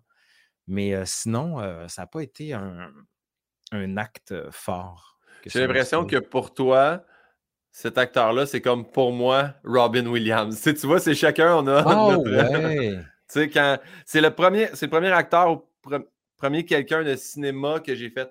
Et lui, là, je l'aimais d'amour dans tout ce qu'il faisait. Il, y a eu des, il y a eu des films médiocres, mais reste que, tu sais, les, chefs-d'œuvre qu'il a fait, ça m'avait comme vraiment affecté. C'est le premier deuil, mettons, de quelqu'un que je ne connais pas pour faire. Ben, c'est un peu aussi le milieu de l'humour, là, tu sais, veut, pas, il a commencé en stand-up, fait que tout ça, je me rappelle que ça avait vraiment shaké notre milieu, puis on s'en était parlé, c'était la discussion de loge aussi pendant comme un bon deux semaines de Ah mon Dieu, puis de aussi ouvrir les discussions de Hey, si vous ne filez pas, vous pouvez en parler, là, tu sais, c'est... Euh, oh, attendez pas, fait que, ça avait créé un, quand même un bon sentiment d'entraide, là, ouais. Ben, je te dis ça, moi, puis en t'écoutant, c'est vrai que la mort récente de Serge Bouchard m'a beaucoup heurté. D'autant plus que Serge avait une, une capacité d'union extrêmement forte. Puis, je te raconter une anecdote un peu avant la pandémie, écoute, trois semaines avant que tout ferme, je m'en vais au théâtre de Katsu parce qu'ils faisaient, ils ont couru l'Amérique en théâtre. puis j'arrive là, Serge est à table, puis il est assis avec son verre de vin, il est tout seul, sa blonde est allée stationner l'auto. Puis je m'assois avec lui, puis je dis, Serge, je disais, t'as-tu hâte? Ouais, ouais, j'ai très hâte. Puis là, il commence à me raconter, en fait, que il est déçu.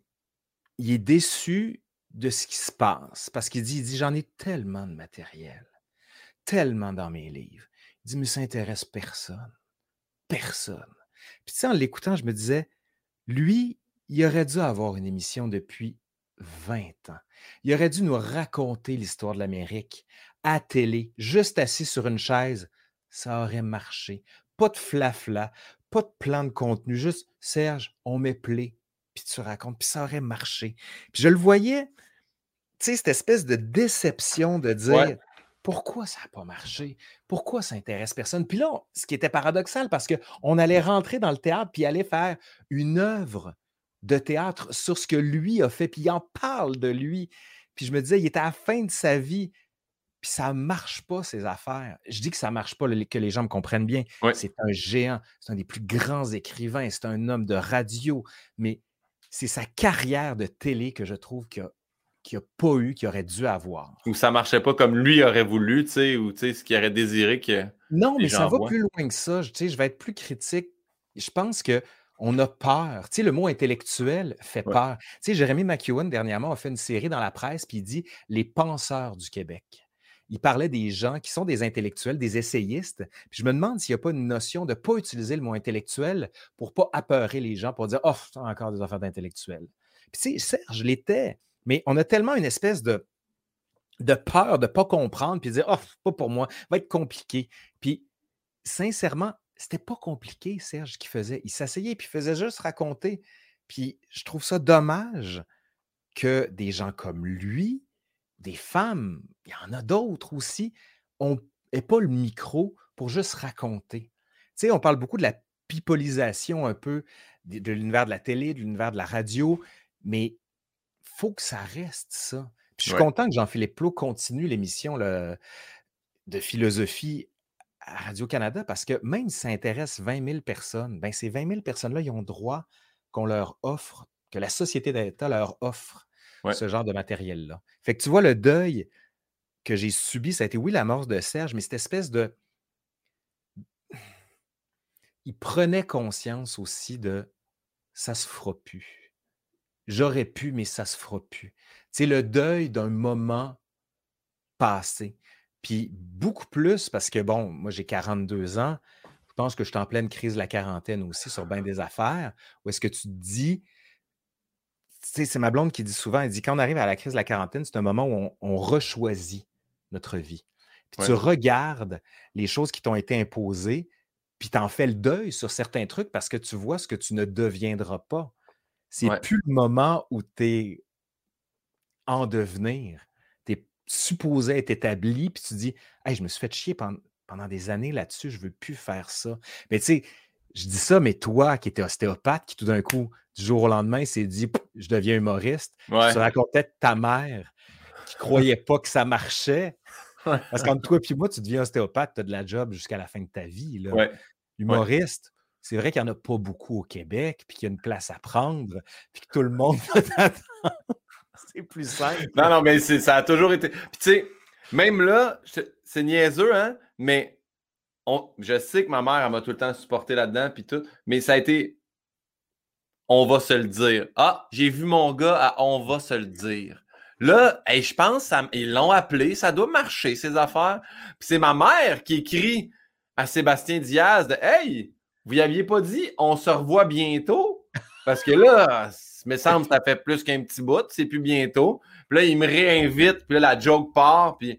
Fait ouais, ouais, euh, puis c'est ça.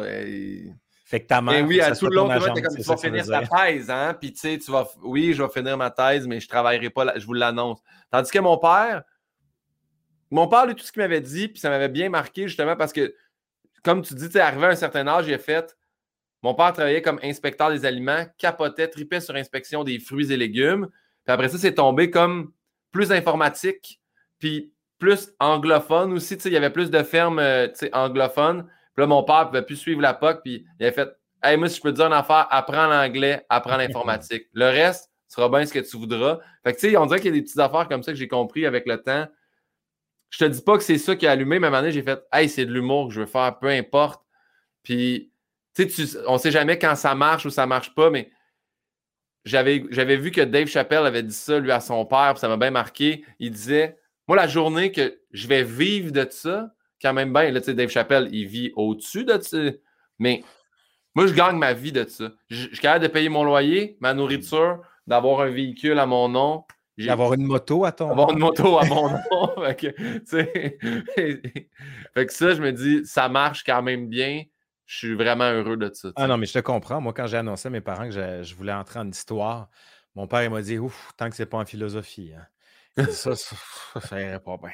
Ça serait pas correct, ça, là. ouais, ouais.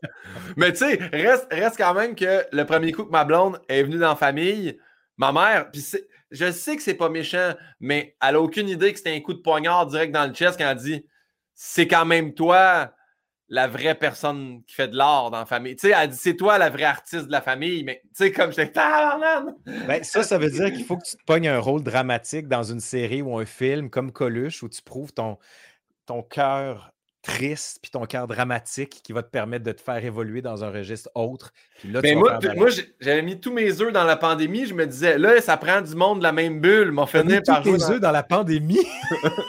non, mais, ah, c'est toi le virus, c'est toi que ça vient, la COVID-19. Il est où ton pangolin qu'on le voit? non, mais c'est quand ils sont mis à dire ça prend des acteurs de la même bulle. J'étais, ça y est, m'a joué dans une émission avec Anne-Elisabeth, mais sans, sans voir le background. J'ai dit la même chose à Émilie. je dis, Émilie, je vais jouer, à me regarder à la fête. Non. Non, ça n'arrivera pas. Hein. Non. Il faudrait faire une émission à quatre où on est les deux frères un peu comme idiots, qu'on comprend qu'ils sont moins bons, mais je dis ça, mais tu sais, tu l'as vu, Anne-Elisabeth aussi. Puis, moi, écoute, je te raconte ça. Ça m'a fait capoter quand Émilie faisait Les Trois Sœurs avec René Richard Cyr, qui faisait la mise en scène. Je me souviens, écoute, je suis allé après la générale, puis il donnait ses notes. Il monte sur la scène, puis là, tu avais tous les acteurs en bas, Benoît McGuinness, Evelyne Brochu, etc. Émilie était là. Puis là, il dit Toi, trop rapide, ben trop rapide. Toi, ralenti. Toi, c'est que t'entends pas, t'entends pas. Puis là, j'entendais toutes les notes qu'il donnait, mais des fois, des notes dures. Puis tout le monde qui faisait OK, OK, c'est beau. OK, je vais essayer ça. OK. Mais tu sais, l'humilité qui était la leur face à, des, pas des critiques, mais ce qu'ils appellent des notes, j'ai fait, OK, il arrête jamais, là. Puis je les voyais travailler, chercher, avancer. Puis tu fais, faut vraiment voir ce qui se passe avant, pendant, après. Pour voir c'est quoi, c'est un travail complet. C'est pour ça, quand j'ai Émilie, euh, j'ai moi, le faire, acteur, me regarder. Non. Non. Tu, puis tu, le vois en plus. Des fois, quand tu regardes certains, certaines personnes qui ne sont pas comédiens, comédiennes, qui font un truc comme de salle, tu fais Ouf, il me semble qu'il est off, lui. Il n'est pas off. Il n'a jamais joué. Puis il est capable de jouer juste une affaire lui-même. Ouais. Fait que maintenant, tu ne peux pas t'improviser ce que tu n'es pas, à moins de travailler beaucoup, beaucoup, beaucoup, beaucoup, beaucoup. Merci pour ça aussi. je le vois, je le vois de faire comme Ah oui, quand on me demande, j'ai pris Michael Gouin, qui est un acteur justement, qui fait la mise en scène de mon show. Des fois, il me dit on va le refaire parce que. Puis là, il me le fait, il me le montre ce que j'aurais oui. Puis j'imite lui en le faisant. Tu sais, c'est même pas moi qui ai un C'est mécanique, c'est ça l'affaire. Écoute, à un moment donné, je faisais pratiquer Émilie pour des scènes qu'elle faisait avec euh, Benoît Gouin. Euh, euh, Rita, voyons, l'éducation de Rita, qui faisait au rideau vert. Puis Benoît Gouin, écoute, c'est une voix, lui. Puis, écoute, je le faisais pratiquer, puis je surjouais des affaires comme ça. Puis quand tu l'entends, les deux, tu fais tabarnage. Mais c'est tellement bon. C'est ça l'affaire, c'est que toi, tu, te, tu vis toi-même, puis tu t'incarnes toi-même. Fait que c'est sûr que tu es sincère, réel. Mais de défaire ça, puis d'adapter une autre peau pour jouer quelque chose qui t'est étranger, c'est du travail en tabarouette, là. Ouais, moi je peux, c'est ça. C'est quelque chose qui est au, ben, en tout cas, du moins pour l'instant, c'est au-dessus de mes capacités. ben, ça demande beaucoup de travail, puis ça se fait pas en un claquement de doigts. Tu as du monde qui l'ont naturellement. Tu sais, tu pognes Pierre-Luc Funk, tu le vois jouer, là. Je l'ai vu dernièrement dans Fragile avec Marc-André Grondin. Écoute, les deux, ils jouent, tu fais. Ils sont, sont tous là, c'est parfait, c'est génial. Ou dernièrement, on a regardé euh, un lien familial avec Rachel Gratton, mais elle joue tout en finesse. Puis ouais tu vois ce qu'elle aurait pu prendre comme facilité, puis. Oh! Bref. les mots me manquent. Des fois, c'est des fois, c'est comme dans leurs yeux. Tu sais, Rachel, souvent, je fais juste checker dans ses yeux. Je fais, oh mon, on dirait qu'elle joue dans ses yeux. Ça fait bizarre à dire. Là. non, c'est vrai, c'est vrai. Parce que nous, on pense que les, les, mots suffisent. Tu dis le texte, mais à mener le texte, Bon, je te dis ça parce que, bon, à un moment donné, j'avais cru que j'allais avoir une carrière de théâtre. j'avais fondé une troupe de théâtre à l'Université Laval qui s'appelait la troupe des menus plaisirs. Euh, et je m'étais donné, en fait, je faisais la mise en scène, je m'étais donné le premier rôle. On avait fait le mariage de Figaro, puis j'avais gagné le prix de la mise en scène à l'Université Laval. Puis le prix s'appelait le prix Robert Lepage. Puis Robert Lepage m'appelle, puis il me dit ben écoute, comme prix, ce que je te propose, c'est que tu viennes assister à la création de mon prochain spectacle à la caserne Ex Machina. Fait que je suis allé là, puis je regardais, puis c'est là que tu te dis Hey, je suis pas dans mon monde, je suis pas bien, il y a quelque chose qui connecte pas. Ouais. C'est très bizarre à dire. Puis d'une autre manière, quand je rentre dans une université, quand je rentre dans une bibliothèque, je sais très bien où aller. Je sais très bien quoi faire. Quand je suis devant un public, j'incarne d'une certaine manière, mais je raconte, je porte du contenu. Mais je dirais pas j'ai trop de plaisir à me jouer moi-même, mais je dirais plutôt j'ai trop de fun à raconter l'histoire pour me dire je vais faire un autre personnage ailleurs. Un, je suis pas bon. Bien honnêtement, je suis pas bon. Un jour, je te montrerai les, euh, les, séquences que j'ai faites. J'ai même fait un faux, euh, un faux documentaire, une fausse infopub sur un bâton de golf qui s'appelait le triple bogey. Parce que le concept, c'était le, le, bâton est tellement mauvais que tu vas toujours pouvoir blâmer le bâton pour ton mauvais jeu de golf. C'est une bonne idée. C'est une très bonne idée. Mais tu sais, le truc est à chier. Euh, je te le montrerai si tu veux.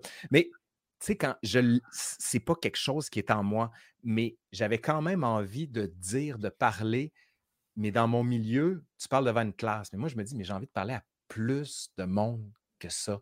Puis, tu sais, la figure de l'intellectuel public, c'est souvent vu comme l'espèce de militant gueulant qui va faire passer ses idées. Mais moi, c'est pas ça que je veux. Tu sais, je, je veux pas faire passer mes idées, je veux raconter pour donner des clés de compréhension du passé, puis c'est tout. Ben là, du, moins, je, veux dire parce que bravo, là, tu sais, je, sais que je l'avais vu passer sur Instagram euh, pour ce qui est de ta page YouTube, mais là, tu disais, tu visais le 3, là, tu es à 306 000. Là, 306 000, oui, ça va, ça va bien. là. Oui, puis écoute, j'arrive aux 20 millions de visionnements, dont une vidéo sur la Révolution française qui est à 2,8 millions. Là, euh, l'autre après ça, c'est à 1 million de visionnements sur la pire année de l'histoire, qui n'est pas l'année 2020. non, je suis assez content. Bravo, euh, bravo pour ça. C'est un, beau succès. Parce que sur le web, quand même, c'est du travail. Moi, j'ai parti ça, cette page-là, avec le podcast. Au début, je me rappelle que l'équipe était Ça monte vite, bravo. Mais je pense qu'on est à 2900, Mais on est tellement heureux de faire. on vient de partir ça. Le podcast marche bien sur les autres plateformes, sur le Patreon. Et puis, à quel point les gens écrivent des commentaires. C'est des fois, là, hier, j'ai reçu un message de Voyons, t'en as-tu déjà fait au moins du voilier? Puis là, je fais. Fait que j'ai écrit à mon auteur, je fais Hey, tu sais, t'as, réécouté l'épisode, peux-tu me dire, j'ai-tu envoyé chier du monde qui font du voilier? Il fait Non, non, il dit T'as changé ton cadre en arrière qui est un voilier. Ah, oh. mon Dieu. Mais tu sais, des fois, tu heurtes des gens, là, tu sais. Que... Ah oui, mais moi, bien honnêtement, euh, mes commentaires, parce qu'il y a 300 000 abonnés, oui. Euh, quand, quand je sors une vidéo, c'est 6 000 commentaires. Ouais. Puis euh, maintenant, j'ai mis ma mère administratrice de ma chaîne, puis c'est pas une joke, ma mère lit tous les commentaires. Yes! Tout, tout, tout. Puis là, j'y ai, elle a un iPad, tout. Fait que le matin, elle regarde sa presse, elle ouvre la page YouTube Studio, elle me commande tout. Puis quand c'est des questions très, très précises, elle me les fait passer. Mais j'ai arrêté parce que pendant la pandémie, pendant jusqu'à il n'y a pas longtemps, je lisais tout. Puis ça devenait castrant pour moi parce que tu as ben des gens qui t'aiment pas, quoi que tu fasses, quoi que tu dises, ils te détestent. Puis leur plaisir, c'est d'essayer de te toucher. Puis bien honnêtement, je suis quelqu'un d'extrêmement sensible. Fait que si tu me fais un mauvais commentaire, je vais spinner dessus pendant trop longtemps. Malgré les 5999 autres qui sont positifs, probablement. malgré tout ça. Puis c'est. Mais tu sais, encore plus, c'est que je trouve ça dur parce que je fais pas. Je fais pas du militantisme bien, bien, bien extrême. Il y a quelques vidéos où je suis un peu intense, comme j'ai fait une vidéo sur le racisme, où j'explique que finalement, le racisme est une construction historique et que ça n'a pas de rapport biologique. Puis là, je l'ai sorti après l'histoire de George Floyd pour montrer comment les Blancs avaient construit cette notion de hiérarchie des races avec les Blancs tout en haut et les Noirs tout en bas. Et que finalement, cette conception-là, elle n'avait rien de tangible, elle n'était pas réelle. Et nous, on l'a pris comme une vérité absolue, mais quand tu la détruis, puis tu remontes au fil de l'histoire, tu dis, OK, fait que ça tient à rien, là. Ça n'a rien d'inné, cette idée. aucun fondement, ouais. Fait, que là, tu vois, je m'en ramasse beaucoup. J'en ai fait une. Une de celles qui m'a halluciné, je me suis dit, ça, ça va pas marcher. Là. Allez bien vite. C'est sur l'épilation au Moyen-Âge. Ça, je me suis dit, regarde, ça va être pour le fun, là, puis on va expliquer. Non, non! Hey, là, là, j'expliquais que le corps féminin a été construit par le regard sensuel de l'homme, qui lui considérait qu'une femme avec des poils c'est lettre. Donc, c'est l'homme qui a induit l'idée qu'il faut qu'une femme se rase les aisselles. Fait que je dis, finalement, la femme, elle est tout à fait en mesure d'avoir une conquête corporelle puis de dire, c'est mon corps, je fais ce que je veux avec, point final. Et caliboire, ah la cochonnerie que je me suis ramassé, toi là, c'est ça, maudit woke de Oh mon Dieu. Mais c'est ça, il y a tout le temps des gens qui vont être insultés. Puis moi, ce que je trouve fou, c'est pas tant qu'ils sont insultés qu'ils vont prendre le temps d'aller l'écrire. Oui. Ah, c'est des gens qui, tu sais, je pense qu'ils pensent pas à beaucoup d'étapes. Des fois, ils, ils filtrent pas, justement. Tu sais, moi aussi, des fois, je peux voir quelque chose que j'aime pas, je fais Ah, j'ai pas aimé ça. Fin. Je vais peut-être pas regarder d'autres vidéos de lui. C'est ça, c'est tout. Tu sais, moi, des fois, mon père m'envoie des articles sur du monde, puis je commence à lire un paragraphe, puis je fais Je vais pas le lire. Puis j'avais fait cette erreur-là à un moment donné. Mon, mon oncle, qui est prof en France dans les universités, qui m'a beaucoup guidé dans ma carrière, à un moment donné, je reçois un livre, mais un livre de marde. C'est un livre sur les, trottoirs au 17e siècle à Paris. Tu vas me dire, «Eh, mon Dieu, ça va bien ta vie. Puis je me dis, hey, m'a te le défoncé le livre. On me demande de faire un compte-rendu. Fait que je fais un compte-rendu assassin, mais vraiment, pac, pac, pac, pac, pac. Je détruis tout. J'envoie ça à mon oncle pour me dire, regarde ce que j'envoie. Ah, ça va, ça va marquer. Hein. Il me dit, qu'est-ce que tu fais? Ben, je dis, pour l'avancement de l'esprit, il faut que cette personne comprenne qu'elle fait des erreurs. Il me dit non. Il dit les mauvaises choses, t'en parles pas. C'est la pire insulte que tu puisses faire. Quand tu le cites, c'est que tu montres l'importance que ça a. Donc, tu le fais monter en quelque sorte à ton niveau. Si pour toi c'est indigne, tu t'en parles même pas. Puis le fait de savoir que toi, tu es spécialiste du sujet, que tu ne parles pas de ça, c'est la pire des insultes. J'ai fait Ah, OK, je vais prendre cette idée-là, puis je vais l'adapter sur bien des affaires. Fait qu'il y a bien des choses sur lesquelles tu fais, ben, regarde, j'en parle pas, tout simplement. Puis je le lis pas. Puis c'est tout. Mais quand je dis je lis pas, c'est des choses qui sont violentes, agressives, qui détruisent ou de la mauvaise foi. Puis ça, il y en a de la mauvaise foi, là, surtout dans ah, mon ben, le, web, le web n'est que ben, n'est pas que de, mais il y a beaucoup de mauvaise foi puis de il y a tellement de, il y a beaucoup de méchanceté gratuite puis de violence sur le web. Ça me fait capoter, en fait, de l'agressivité. Moi, à cette heure, j'ai, j'ai plus de patience. Je le dis souvent à la blague, mais tu sais, je bloque puis je bannis. Ah, tout claque. T'es ma page. T'aimes pas ça? T'as, as eu besoin de venir le dire sur la place publique. Terminé, bonsoir. Tu sais, j'ai, j'ai fait aussi un énorme ménage quand j'avais à la radio, je faisais euh, une fois par semaine une montée de lait sur n'importe quoi, puis c'était Pinot pète une coche. Et j'avais eu la bonne idée en début de pandémie de le faire contre les complotistes ou conspirationnistes qui étaient donnés un coup de pied dans un nid de guêpe. Là. Je veux dire, là, ça a parti, ça se partageait ça. En fait, c'est plus eux qui ont partagé la vidéo pour oui, que du monde qui faisait Hey, c'est donc bien drôle. j'ai fait Hey, plus jamais. Ça me, un, ça ne m'a donné rien de m'embarquer là-dedans j'avais mal jugé si c'était drôle. Puis effectivement, il y a aussi d'autres mondes qui m'ont dit, tu sais, ils ont le droit à leur opinion. Puis oui, effectivement, effectivement, c'est juste que, tu sais, je partage pas leur opinion. Euh, Mais tu sais, il faut que tu dises aussi des fois, c'est que est-ce que ça va nuire? Est-ce que je vais attaquer des gens? Est-ce que ça va détruire des vies? Puis est-ce que ça va mettre de l'avant des choses qui ne doivent pas être mises de l'avant? Il y a ça aussi. Fait que, tu sais, il y a bien des gens, pour des, certains chroniqueurs, pour être sûr que leur article ne soit pas partagé parce qu'ils ne l'aiment pas, ils prennent des copies d'écran, puis ils mettent la copie d'écran sur Facebook, puis après ça, ils partagent la photo de l'article pour qu'il n'y ait pas d'algorithme qui rentre là-dedans. Ouais. Je, dis, rendu là, c'est compliqué. Tu sais, à mets-toi une hygiène intellectuelle, simplement de savoir que telle personne, elle nuit à ton environnement ou elle te fait sortir quelque chose en toi qui n'est pas bon. Puis, je ne suis pas en train de dire qu'il ne faut pas lire les gens qui ne pensent pas comme nous. Au contraire, je pense qu'il faut lire les gens qui nous challenge un peu ou, sur le spectre politique qui n'est pas notre, de notre même côté. En revanche, si en toi, ça fait sortir des choses que tu n'aimes pas, défais-toi de ça. Si on a appris quelque chose pendant la pandémie, c'est on a une capacité à se nuire seul en regardant Internet, puis en se montant des châteaux en Espagne. Fait que moi, il y a certains trucs sur lesquels je me suis dit, bon, ben, les commentaires, je sais que j'en ai beaucoup d'élogieux, mais ça me castre dans ma volonté créative de développer des choses. Puis depuis, j'écris beaucoup mieux.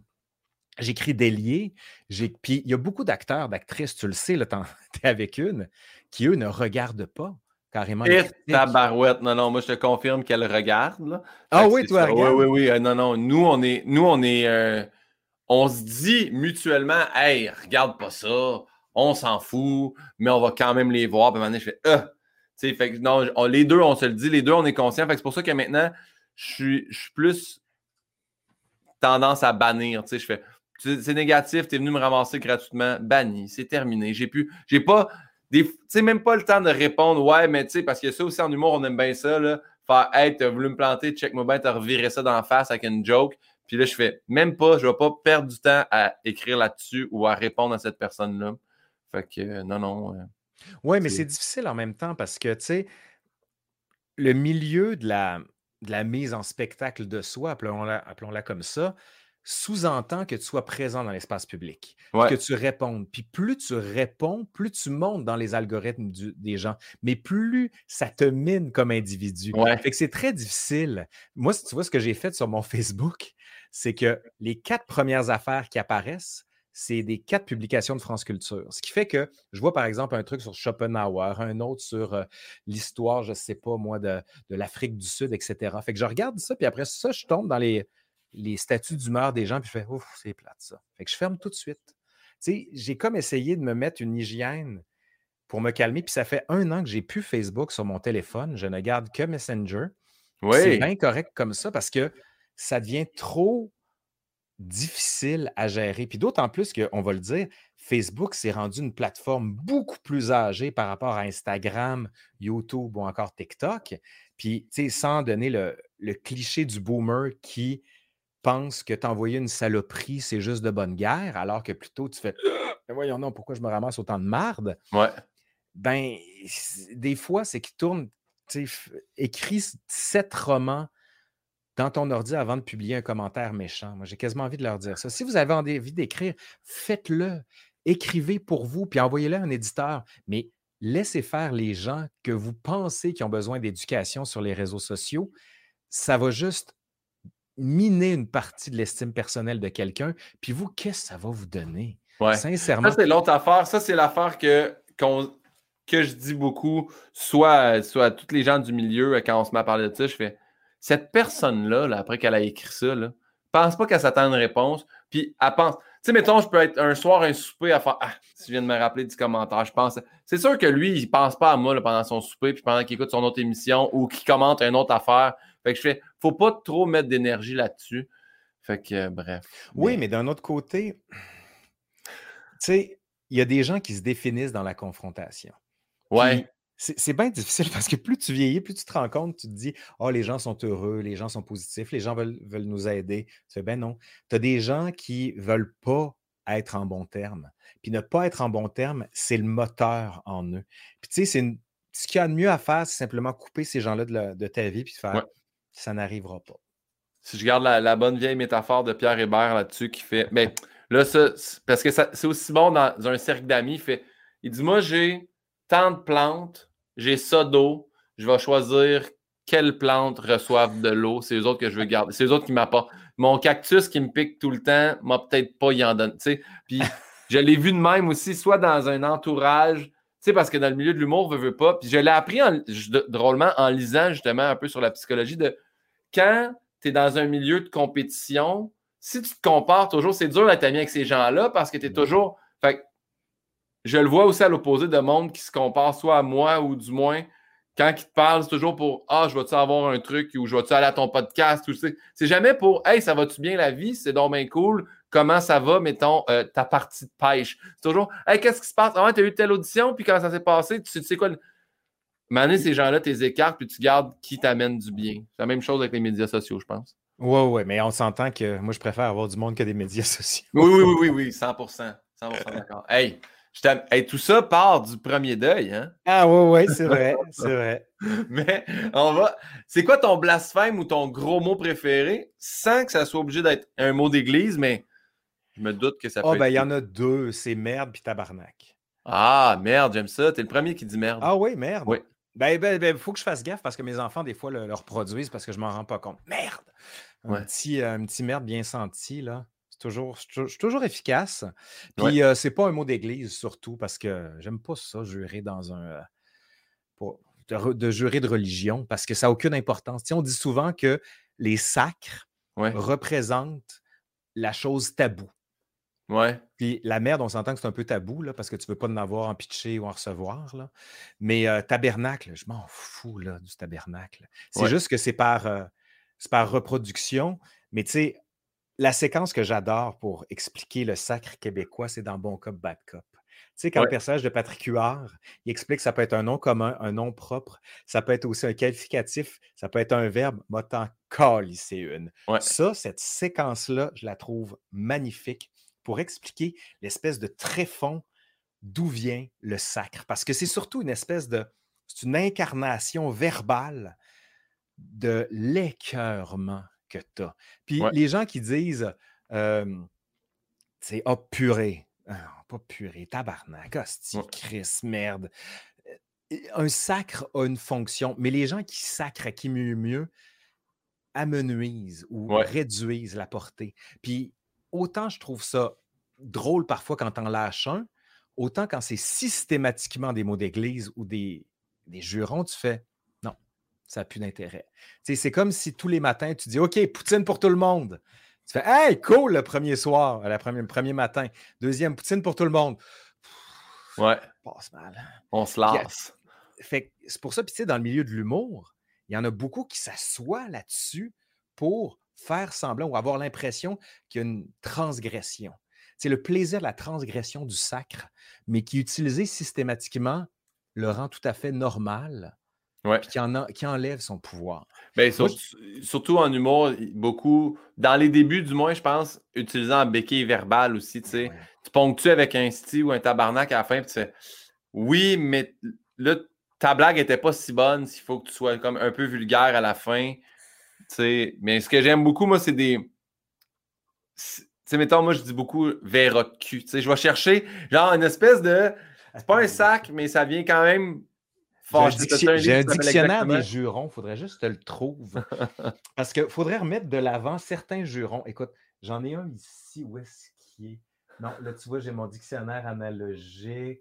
Non, ça ne marche pas. Je vais te le retrouver.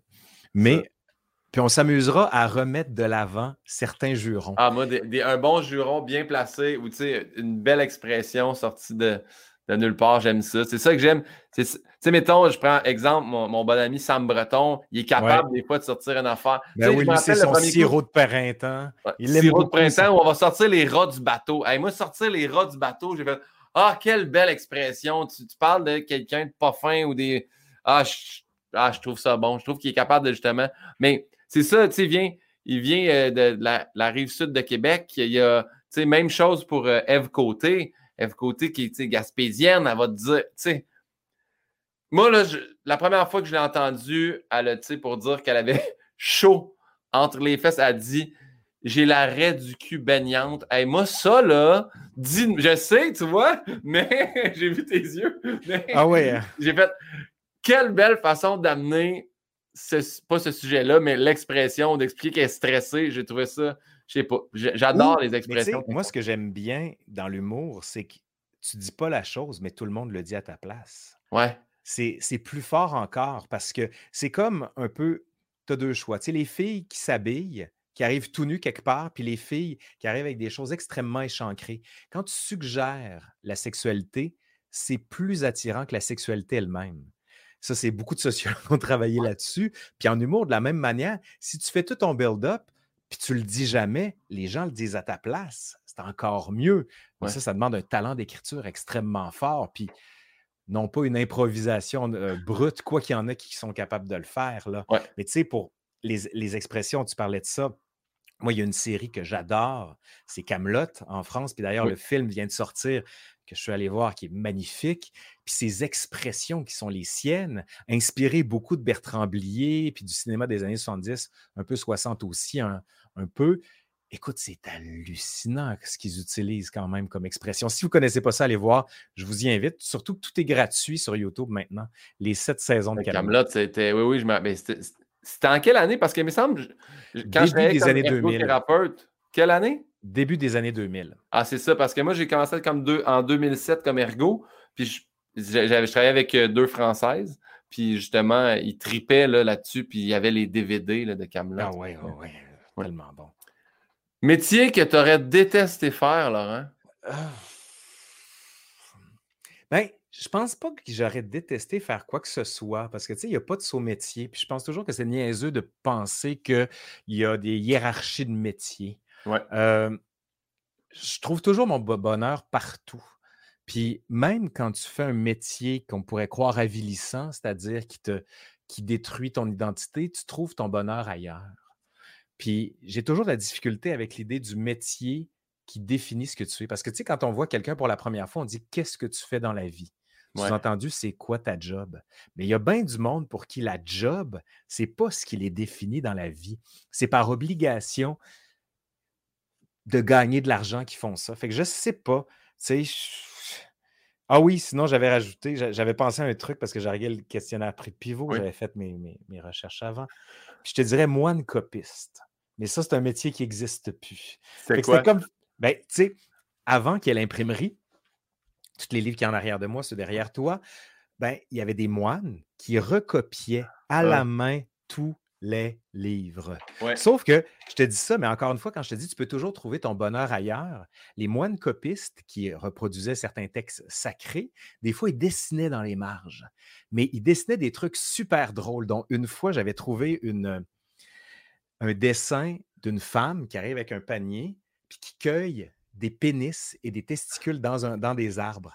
C'est tellement hot, je me suis dit, hey, il faut que je fasse une capsule là-dessus. Je l'ai faite, la capsule, et sur YouTube, puis d'ailleurs, j'ai demandé à Émilie de faire des voix où on fait une mise en scène d'une dame qui va cueillir des pénis, elle rencontre un gars, puis finalement, le gars, il est sur un pénis géant. C'est un bon délire, là. Mais tu vois, le problème, c'est que la vidéo a été classée 18 ans et plus sur YouTube, donc il faut être... Euh, présenter des, euh, des grades d'adultes pour être capable de la voir. Ouais. Fait que, tu sais, je te dis, il y a toujours manière de, trouver son bonheur quelque part. J'ai skippé une question en plus, je suis allé trop vite parce que c'est homme ou femme sur un billet de banque. Qui est-ce que tu choisis? Si demain matin on imprime un nouveau billet de banque, ah, rien. Qu'est-ce que Laurent Turcot met sur ce billet-là? Absolument rien. non, non, non, je trouve que ça sert à rien. Ça ne sert à rien. C'est que ça met de l'avant certaines valeurs qui sont surannées, dépassées. Et puis, n'importe quel personnage historique, homme, femme, va toujours avoir des choses à se reprocher va toujours avoir, non pas un cadavre dans le placard, mais des choses qui le rendent moins digne de l'image qu'on veut projeter sur elle ou sur lui. sais, on construit des hommes et des femmes plus grands que nature, puis quand on s'intéresse à eux, on se dit Ouais, mais il était zoophile, ouais, mais euh, il gardait des, euh, je sais pas moi, des, des chats morts dans son sous-sol. Je trouve que c'est complètement inutile de mythifier des gens. Je trouve que ça, ça donne une image faussée de ce qu'est la vie. Moi, je suis un grand. Encore, je vais te citer Serge parce que bon, c'est arrivé cet été, sa mort. Tu sais, Serge aimait beaucoup le territoire. Il disait qu'il était une sorte de nationaliste du territoire. Puis je trouve que c'est ce qu'il y a de plus beau. Mais un cèdre, un lac. Tu sais, c'est pas pour rien qu'au Québec, les noms de rues les plus populaires, c'est des noms d'arbres. C'est pas des noms de personnages, hommes ou femmes. Fait puis, mais puis plus encore, ça crée une espèce de différent. En plus, je te dirais Johnny McDonald, dont je suis loin d'être fan, là, enlevez-moi ça. Ouais, ouais, ouais. Ben, Sérieusement. avec, avec cette question-là, il y a une couple de personnes qui m'avaient envoyé un, un screenshot, une capture d'écran de tel billet, voici, tu sais, comme esclavagisme, tu sais, on ne voulait pas que les Asiatiques rentrent au pays, blablabla. Puis là, chacun avait des affaires inacceptables. Il faudrait changer tous les billets. Tu as raison, mettre des choses. Mais tu sais, le problème, c'est ça, c'est que cette affaire-là, c'est pas une affaire d'histoire, c'est une affaire de mémoire.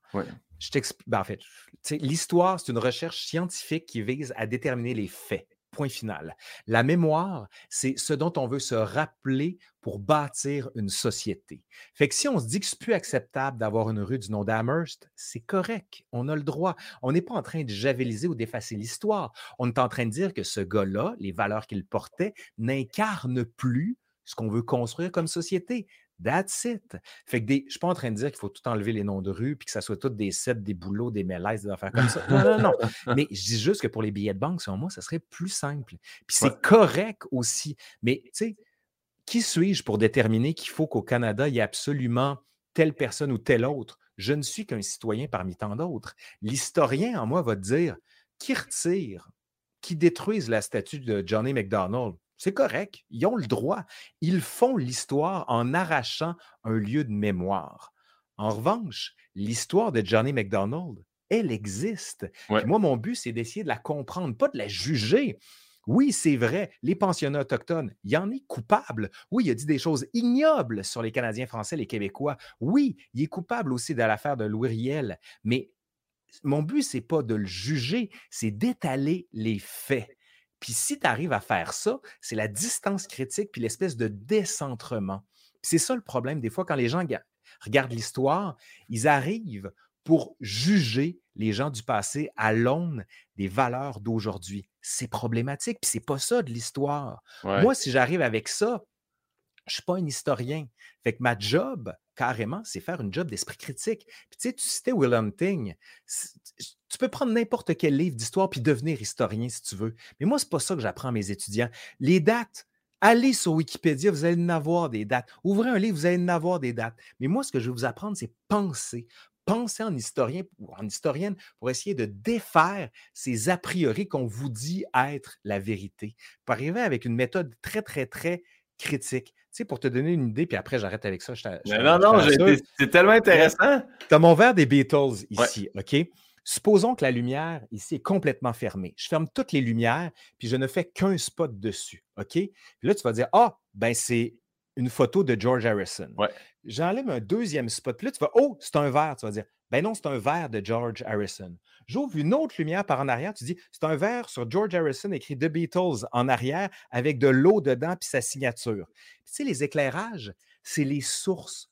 Par exemple, les mémoires de quelqu'un, les journaux de l'époque l'archéologie. Fait que plus tu vas avoir d'éclairage, plus tu vas être capable de décrire l'objet. Mais quand tu as juste un éclairage, tu dis, d'après ça, voici ce qu'on voit. Qu'est-ce qui s'est passé? Ben, je ne peux pas vous dire ce qui s'est passé, je peux vous dire ce que disent les traces du passé. Fait que c'est ça, être historien. Fait que les gens qui disent, oh, je suis historien amateur. Non, tu as lu un livre d'histoire, puis tu racontes l'histoire que tu as lu dans le livre. Point final. C'est pas ça être un historien. Il faut que tu sois capable de penser comme un intellectuel, pas pour déconstruire ton sujet, mais savoir les limites de l'interprétation que tu peux avoir. C'est ça qu'on apprend aux étudiants, c'est ça, selon moi, qu'on ne voit pas sur l'espace public. Puis je pense que tout le monde est capable de le comprendre, tout simplement. Moi, je pense, Laurent, que tu aurais dû être prof à mon école quand j'étais jeune. On dirait, je t'écoute, puis je Oh mon mais c'est tellement intéressant. Puis en même temps, je ne vais pas te mentir parce que j'ai un bon TDAH. Je me suis dit, hey, mais quel bon numéro d'humour ça serait de mettre un sujet, mais que finalement, je le compte d'une façon, puis le monde est d'accord. Mais attendez, si on le compte de ben même. oui. Ah, mais c'est Quentin Tarantino, c'est exactement la même chose. Tu vois un événement, mais de différents personnages, puis tu vois, ah, oh, c'est pas la même chose. Mais il y a une série qui est parfaite là-dessus, c'est The Affair. Je ne sais pas si tu l'as déjà vu. Non. C'est un épisode qui est divisé en deux. La première, c'est que tu vois toute la version du gars, puis la, moitié de l'autre épisode, c'est toute la version de la fille. La première version, il regarde la fille ultra sexy, des seins, des affaires, des jambes. L'autre version, quand c'est la fille, elle se voit toute tout croche, un cardigan, pas belle, pas maquillée. Puis tu vois finalement que les deux, leur perception de l'autre est complètement différente parce que tu jettes sur l'autre tes propres fantasmes qui traversent, ou au moins qui transforment la réalité c'est ça la grande idée. Puis tu sais, si j'ai une autre histoire à te raconter pour expliquer à quel point c'est complexe l'histoire, prenons ton histoire à toi, celle de toi et Anne-Elisabeth. Supposons que vous venez de vous rencontrer, ça fait une semaine. Tu es avec ta gang d'humoristes, puis là, ils te disent Hey, comment vous vous êtes rencontrés, toi et Anne-Elisabeth? L'histoire va durer trois heures. Il va avoir du détail, des affaires. On est allé là, il a pris ça, il a vu tel livre, j'ai aimé ça, je l'ai embrassé, je me suis reculé. Raconte la même histoire un an plus tard. C'est rendu une histoire de cinq minutes. Oh, Raconte la même histoire dix ans plus tard quand vous vous êtes laissé. Ça va aller de même. Pourtant, c'est les mêmes faits. Ah, Qu'est-ce qui fait que le regard est différent? Ben, c'est que tu as vécu des choses où dans un moment complètement différent. C'est quoi le rapport avec l'histoire?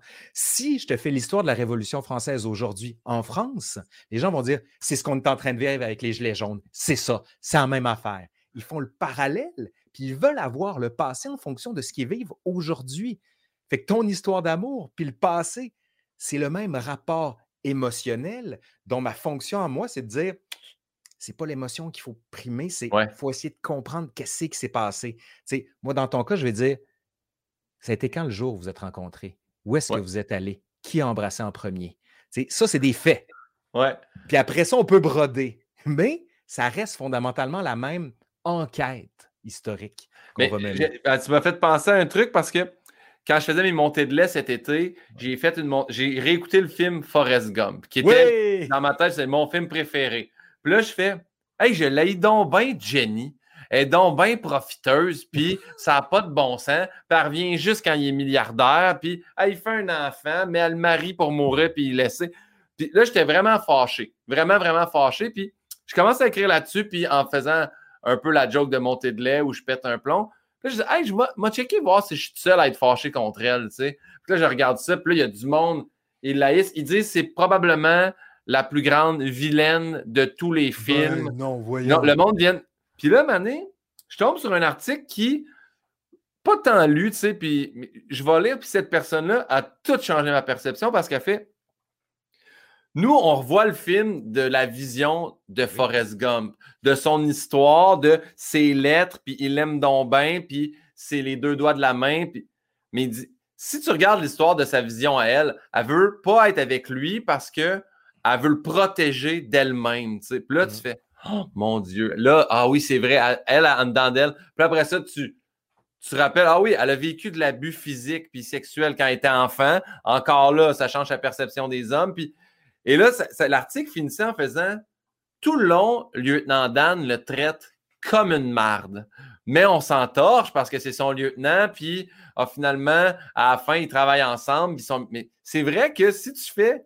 Pourquoi le lieutenant Dan, on ne l'aille pas pour mourir dans le film, qu'on le trouve drôle sur le bateau, mais en bout de ligne, tout le long, il diminue, puis il l'envoie chier. Puis là, j'ai relu ça, puis j'ai fait j'ai trouvé ça vraiment bon de faire Hey, arrêtons de regarder juste la perception d'une personne selon ce qu'on a vu. Puis... Mais c'est ça, c'est le décentrement. Arrive à te décentrer. C'est ça qui arrive. C'est ça la difficulté qu'on a. C'est-à-dire, tu as ta perception, décentre-toi, mets-toi à la place des autres. Tu sais, quand on dit il faut apprendre à être empathique. On l'apprend à nos enfants. Mets-toi à la place des autres. Tabarnak, on n'est même pas capable de le faire nous-mêmes. On essaie d'expliquer à nos enfants la société de demain qu'on n'est même pas capable de placer nous-mêmes dans notre quotidien. Puis ça, ça va. Mais tu regarderas, il y a une série sur Netflix qui est partie, qui est lancée, les, grands films de notre enfance, puis il raconte pendant 50 minutes toute l'histoire de Forrest Gump. J'ai vu hier la pochette. C'est bon, hein? non, mais ça disait Forrest Gump, Retour vers le futur, ben oui. Pretty Woman, puis je me rappelle pas c'est quoi le quatrième film. Il y a Dirty Dancing aussi, il y a Ghostbusters, je pense. en tout cas, sur la pochette, je sais qu'il y, y, a quatre films, il y en a trois que c'est des films que moi, c'est mes films de tous les temps. Tu vois, moi, j'aimerais ça faire cette affaire-là, mais pour les films québécois.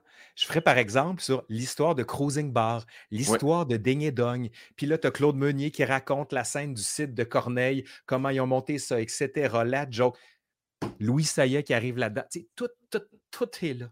Ah oui, Elvis Gratton, les bois. Ben oui, oui, oui, c'est vrai, l'histoire de. Les grands films du Québec, puis même euh, celui avec euh, Luc Picard sur les Patriotes. Tu sais, qui n'a pas réussi à avoir son financement. Euh, C'est-tu octobre? Non, c'était le 18 février 1839, si je me souviens bien, ou le 17, en tout cas février 30, avec le Chevalier de Lorimier. Puis il était passé par le crowdfunding avant qu'on appelle ça le crowdfunding. Puis moi, je me souviens, j'avais envoyé de l'argent, puis en échange de quoi j'avais eu la pièce, ou plutôt le script ah relié. J'ai perdu malheureusement. Mais tu vois, parce que ma, copine, pendant la pandémie, elle m'a fait. Mais c'est ça le titre Octobre, je pense. Non, non, non, non, non, non, non. C'est non, non, mais un autre film. Ça, c'est un autre film. Mais Octobre avec Luc Picard dedans, c'est ça le, titre du film? Non, attends. Il y, a, un autre film avec lui. 18 février. Je, je, le tape en ce moment là, pour vérifier. Je suis désolé, je ne suis pas avec vous. Le 15 février 1839, film québécois sorti en 2001. Ouais, mais ça, je hein? mais il a fait un autre film qui pas rapport à ce que nous on parle. Sur, euh, sur la crise d'octobre. Exactement. Puis ça, on l'a écouté, puis avec euh, euh, Pierre, Pierre Laporte qui capture, puis tout ça. Puis elle m'a fait écouter ça, puis je trouvais ça tellement intéressant. Puis tu vois, j'ai fait Ah, c'est le genre de film que jamais seul j'aurais fait Ah, je vais, je vais écouter ça, puis j'invite les gens. C'est vraiment. Puis ça fait partie de, tristement notre culture, là, tu sais. C'est quand même. Oui, ça fait partie de notre histoire, mais tu sais, l'histoire, il ne faut pas. Les gens qui pensent qu'on va étudier l'histoire juste pour se glorifier, c'est comme non. C'est comme, tu sais, le match des Canadiens, là, quand tu entends les hymnes nationaux, moi, je suis. C'est comme enlever ça, je suis plus capable, t'es euh, Puis, tu on trouvait des, des, enfants, des pensionnats dans des cimetières, puis là, on entendait les hymnes canadiens qui disaient Ton histoire est une épopée des plus glorieux exploits. Mais je ne penserais pas, non. Ouais, ouais. C'est comme, pas, pas l'occasion. Puis, tu sais, avant, c'était la gloire nationale, parce que, bon, Pierre de Coubertin qui avait dit le sport, c'est une manière pour les nations de se faire la guerre sans faire de mort. Oui, mais on n'est plus là, là. sais. Maintenant, c'est des athlètes millionnaires qui font de l'argent, puis Le rapport émotif, il est basé sur une histoire, certes, des glorieux, mais on s'entend que Sakou Koivu n'a jamais parlé bien, bien français, puis il n'était pas bien intéressé par ce qui se passait, si ce n'est que bien sûr, bon, quand il a été malade, on le sait. Mais bon, je ne veux pas rentrer dans un, un réquisitoire. Mais bref, de toute façon, vive les Nordiques et vive leur retour. Bref. oh my God! Je ne peux pas croire. Ben, là, tu vois, on tombe dans des questions plus euh, religieuses, mais que tu crois ou non, si la réincarnation existe, en quoi tu aimerais revenir? En quoi j'aimerais revenir? Ah, du gazon. Oui. oui, du gazon. Parce que moi, j'ai un petit lot de gazon minuscule, puis je l'allaite quasiment. Ouais. Je suis bien fier de mon gazon. Puis tu sais, moi, je viens de Sainte-Foy. Je viens à Montréal maintenant. Puis pour moi, c'est comme le symbole de l'espèce de port d'attache. Puis tu sais, j'ai une espèce de tondeuse à main, là, euh, pas électrique du tout. Puis quand je tonds le gazon, j'ai comme toutes les effluves du gazon coupé qui me rappellent quand je jouais au soccer, les matins d'automne, ou encore mon père qui va prendre sa bière, qui passe son barbecue avec son... Je sais pas, me dit qu'un gazon en banlieue va être bien heureux puis on va prendre soin de moi. J'adore. Puis on poursuit avec les questions religieuses. Après ta mort, tu arrives aux portes du paradis? Saint-Pierre est là, il t'attend. Qu'est-ce que tu aimerais qu'il te dise à ton arrivée? Je n'existe pas.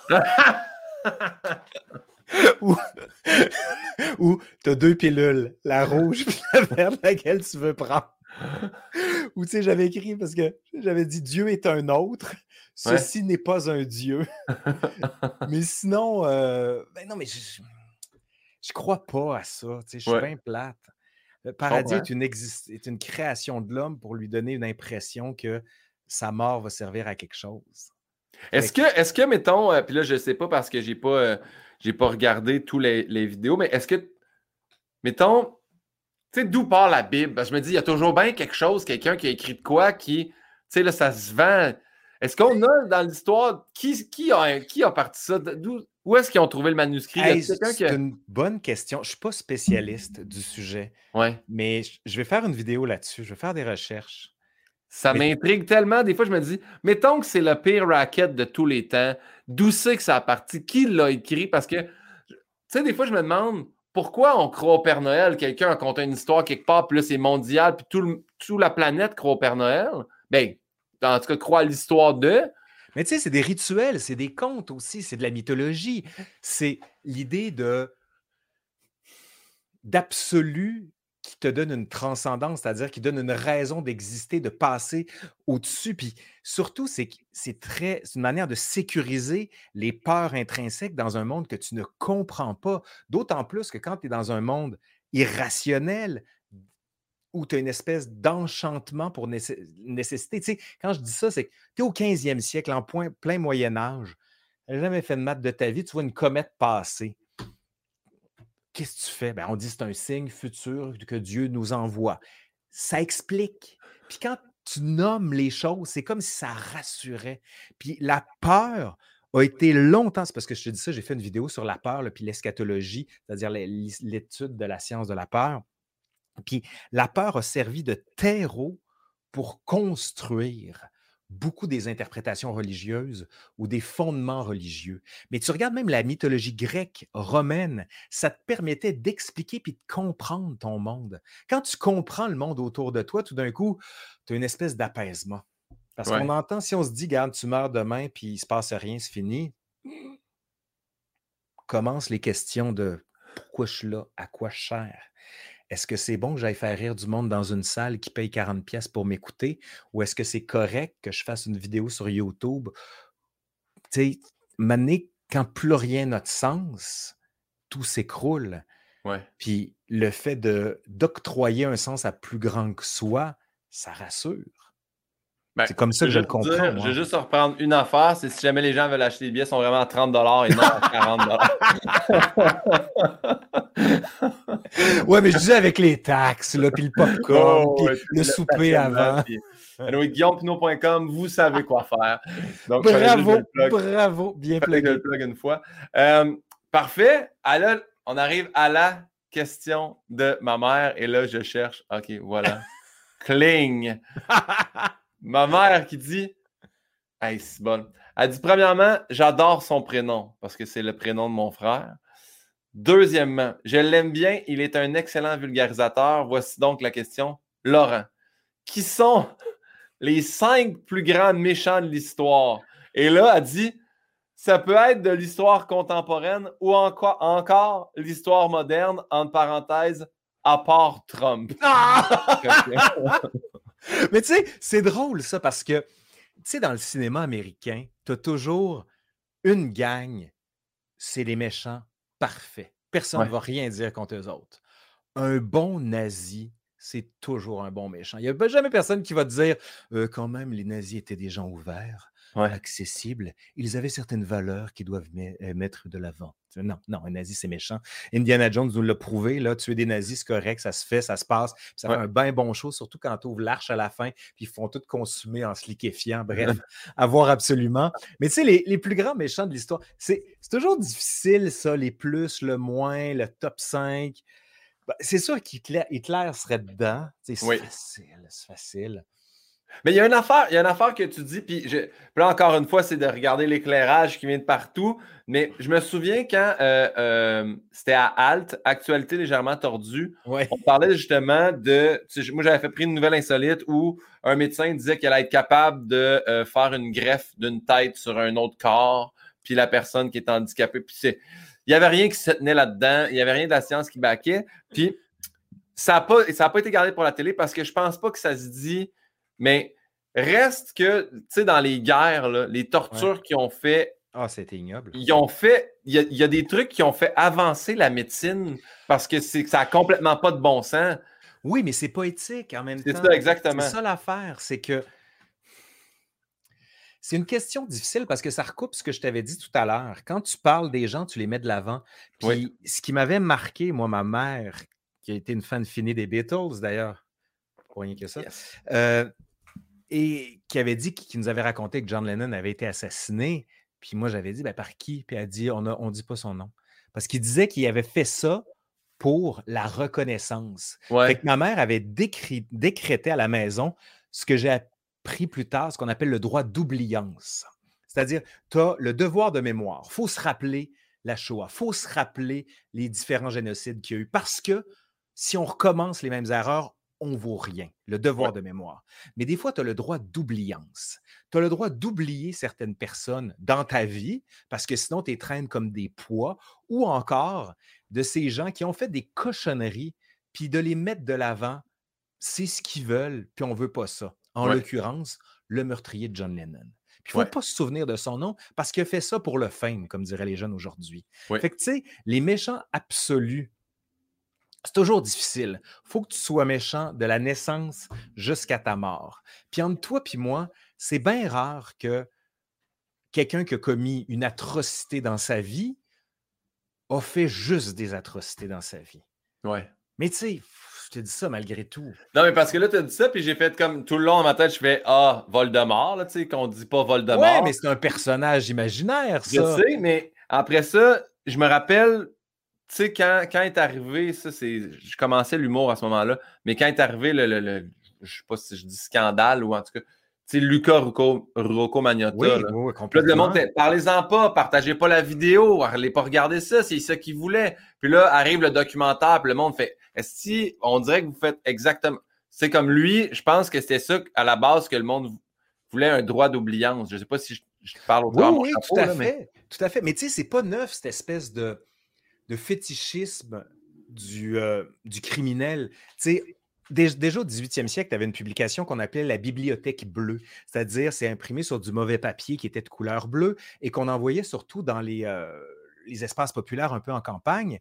Puis ce qui marchait le mieux, c'était des récits de criminels. Tu sais, le Allopolis de l'époque. Fait que tu as une espèce de, de voyeurisme qui encourage, mais c'est aussi, encore une fois, c'est que tu fais, hey, ça en passe des affaires complètement fuckées. Encore une fois, tu définis contre quelque chose. Mais tu as des gens qui vont dire, ces gens-là, les méchants, il faut absolument les exécuter. faire des exécutions publiques parce que l'exécution publique va donner un exemple, l'exemplification de la peine. Et si la peine est tellement extrême par rapport au crime qui a été commis, les gens vont dire Je ne dois pas commettre ce crime-là, je vais y passer. Sauf que tu as des gens qui tripaient voir des exécutions publiques, des gens se faire ouvrir les chairs, les chairs, se faire couler du plomb à l'intérieur, prendre un bâton, se rompre les membres, se faire écarteler, décapiter. Tu avais une espèce de voyeurisme de la souffrance humaine qui, elle aussi, n'est pas nécessairement bonne à mettre de l'avant. Fait que c'est un débat éthique. Puis bien honnêtement, je ne suis pas philosophe, je ne suis pas éthicien, mais je prendrais plutôt le point de vue d'un éthicien là-dessus plutôt que celui d'un historien c'est la limite que je me fixe ici. Mais le seul que je peux te donner, je te dirais, c'est Hitler, Goebbels, Himmler, Göring. C'est toute la gang de, joyeux nazis. Là. Encore une fois, on se souviendra, peut-être que tu as vu le film The Producers de Mel Brooks.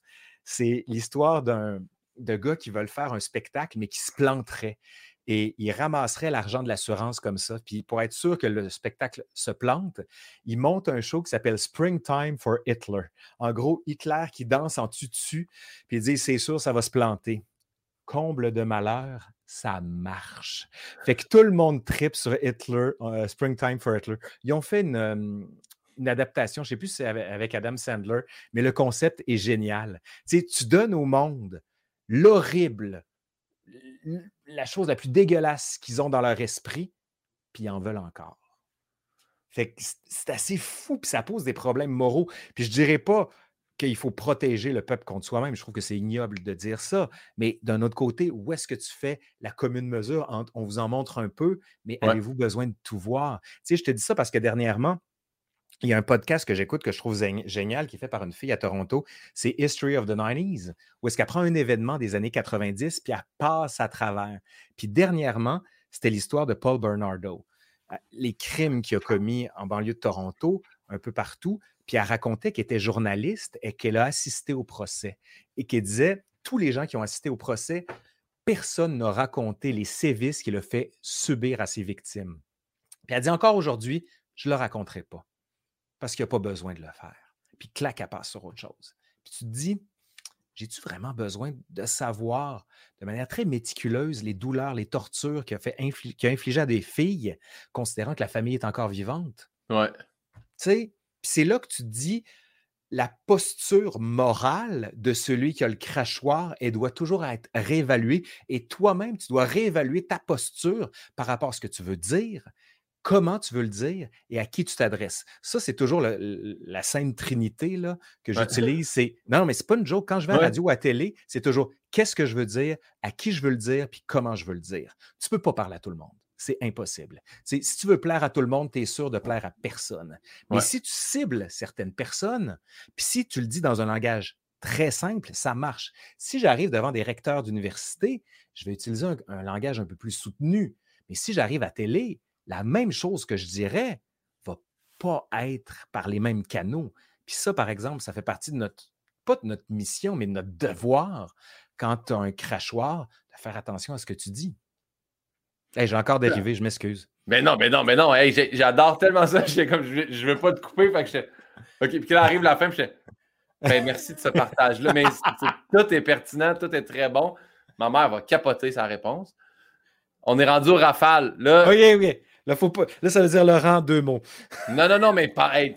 Puis là, on t'a fait des rafales qui sont impossibles à expliquer en deux mots. Il n'y a, a, aucun stress. C'est vraiment juste pour toi. Je me dis, si ton enfant sort de l'école ou de la garderie ou de le camp de jour, je ne sais pas.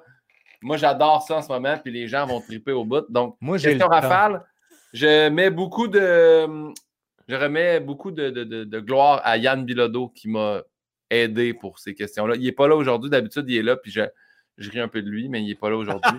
Donc, euh, question rafale. La première guerre ou la deuxième guerre mondiale? Euh, la première. La première parce que on est dans une guerre de la fin du 19e siècle, puis il n'y a pas la tentative d'annihiler un peuple complètement. Parfait. Star, Star, Trek ou Star Wars? Ben, Star Wars, voyons, voyons, voyons, voyons. Je suis né à l'époque de Star Wars. Star Trek, j'ai fait une vidéo dernièrement là-dessus, mais ça m'a un petit peu étranger, bien honnêtement. Star Wars, solide, solide. Et là, on parle, on parle de. Ah, je pensais que c'était juste un ouf, j'avais pas remarqué que tu étais en train de les personnages. tu sais que on cherche toujours c'est quoi le teaser qu'on va mettre. Je sais que tu vas prendre ça. Tout le long, c'est vraiment pertinent, mais voici ce que j'ai retenu. Mais tu sais, c'est un truc qui m'a fait capoter parce que j'ai fait une histoire de Star Wars. J'ai capoté quand j'ai su que Han Solo, le personnage de Han Solo, by the way, he shot first, Han Solo, son nom est un dérivé ou serait un dérivé de Lancelot du Lac. Ah! Le chevalier solitaire qui essaie de se taper Guenièvre, en l'occurrence ici la princesse Leia. Il y a tellement d'affaires là-dedans. Là. Ah non, non, non. Star Wars. Lancelot, euh, le, Lancelot, le chevalier du lac, c'est pas Lancelot, le chevalier de la charrette, là. Non, ça, c'est euh, Perceval, le chevalier de la charrette. Parce que ça, c'est un livre qui avait été mandatoire quand j'étais... Euh, Obligatoire, oui. Oui, exactement.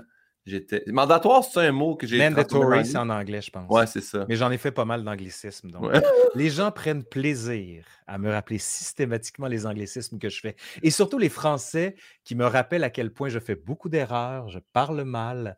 Et eh! c'est vraiment singulier. Mon Dieu Seigneur, moi depuis le début, je comme j'adapte mon français parce que je trouve que tu t'exprimes. Ben non, mais moi, ma mère est française, donc euh, moi j'ai passé la moitié de mes étés en France. Donc des fois, je pointe, mais c'est malgré moi. C'est juste ça. Puis, euh, mais j'essaie de faire attention quand même. Mais euh, bref, on, prendra 4-5 verres, puis après, tu vas voir, euh, mon, mon, mon fidéen va revenir. Le prochain, j'ai parce que je sais qu'il y a eu des capsules sur les deux. Donc, j'aimerais savoir Mario Lemieux ou Wayne Gretzky. Mario Lemieux. Ah! Ben, solide! Hey, déjà, OK, je suis désolé, il y a sûrement des conservateurs dans votre gang, là, mais quand Wayne Gretzky a appuyé Stephen Harper, déjà, il partait avec deux prises, il y a eu la troisième.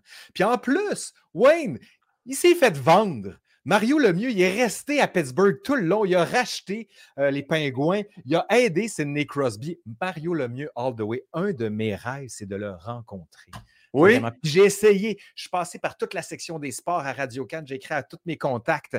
Puis celui qui le connaissait très bien m'a dit Ouais, Mario, euh, il parle pas beaucoup. non. J'aimerais ça.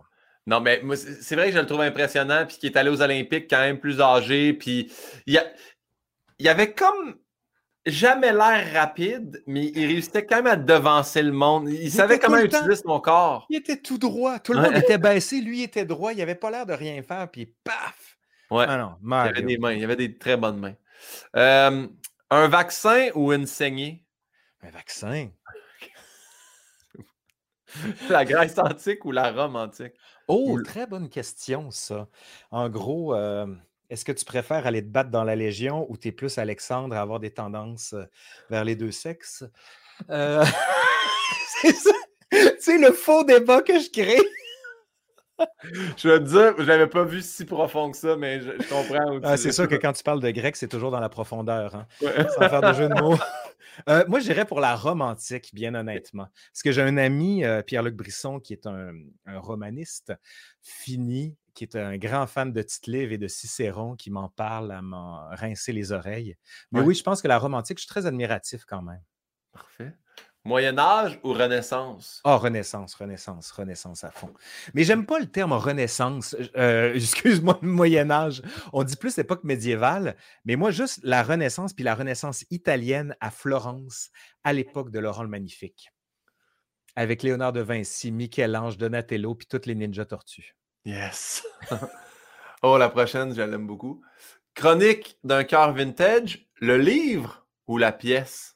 Ben, la pièce, parce que c'est grâce à ça que je l'ai rencontré. Ah! Tu vois?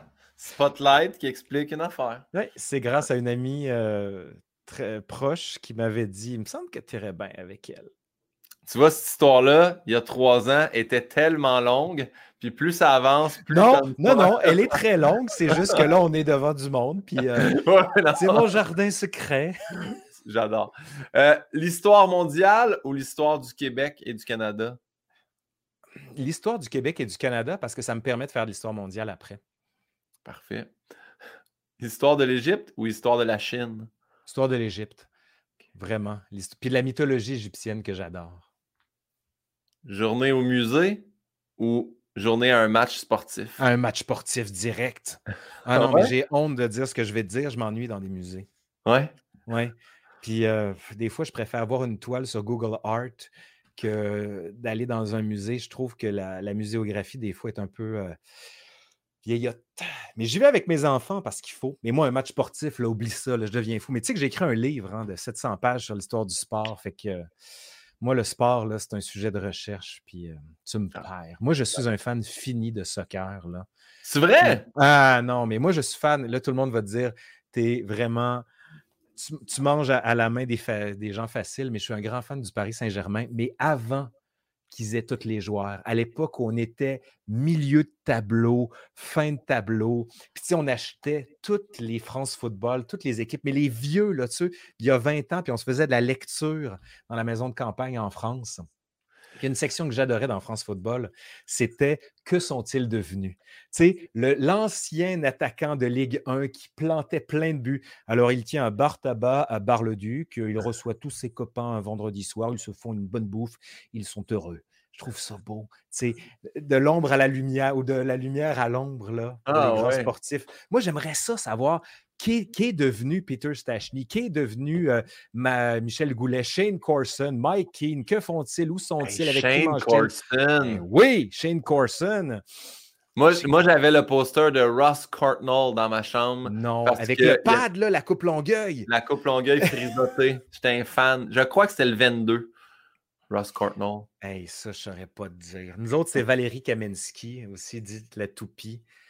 Stéphane Fizet, Jocelyn Thibault. Stéphane Richer. Moi, Stéphane Richer, je l'avais vu dans un match de baseball amical dans lequel il démontrait une compétitivité très élevée malgré qu'il y avait une saison de hockey qui s'en venait. T'es comme, non, moi, j'y vais pour le baseball, mon slide au premier s'il faut. J'ai beaucoup de respect pour ça. Ouais, ouais, ouais. Euh, ah, ben j'adore ça, savoir. D'ailleurs, je le dis ici, je te le dis à toi. Moi, j'ai émission de télé qui, a qui m'a fait tellement de bien en temps de pandémie, qui est euh, sur euh, Apple Plus. Oui! Ted, Lasso. Merci, merci. Hey, je parle de ça autour de moi, ils font ouf, ouf, ouf. Hey, mais Jason Sudeikis là-dedans est débile. C'est, ben, tout le monde est débile. Son, assist, son coach, son assistant Roy Keane. Il est bon, tout est bon, tout est bien, c'est feel good. Puis la saison 2 a commencé, j'étais ah, c'est moins, mais il réussit tout le temps à venir me chercher pareil. Il est bon, il est bon. Ah non, tout ça est bon. Mais tu sais, c'est parti d'une joke au départ qui faisait Jason Sudeikis. Puis après ça, ils ont twisté ça en, série. Hey, que c'est bon. Lancez-vous là-dessus, là, vraiment. Juste pour donner le pitch quand même, pour que les gens s'y intéressent, c'est qu'il prend une équipe de soccer, qu'on appelle le football en Angleterre, puis lui, c'est un coach de football aux États-Unis.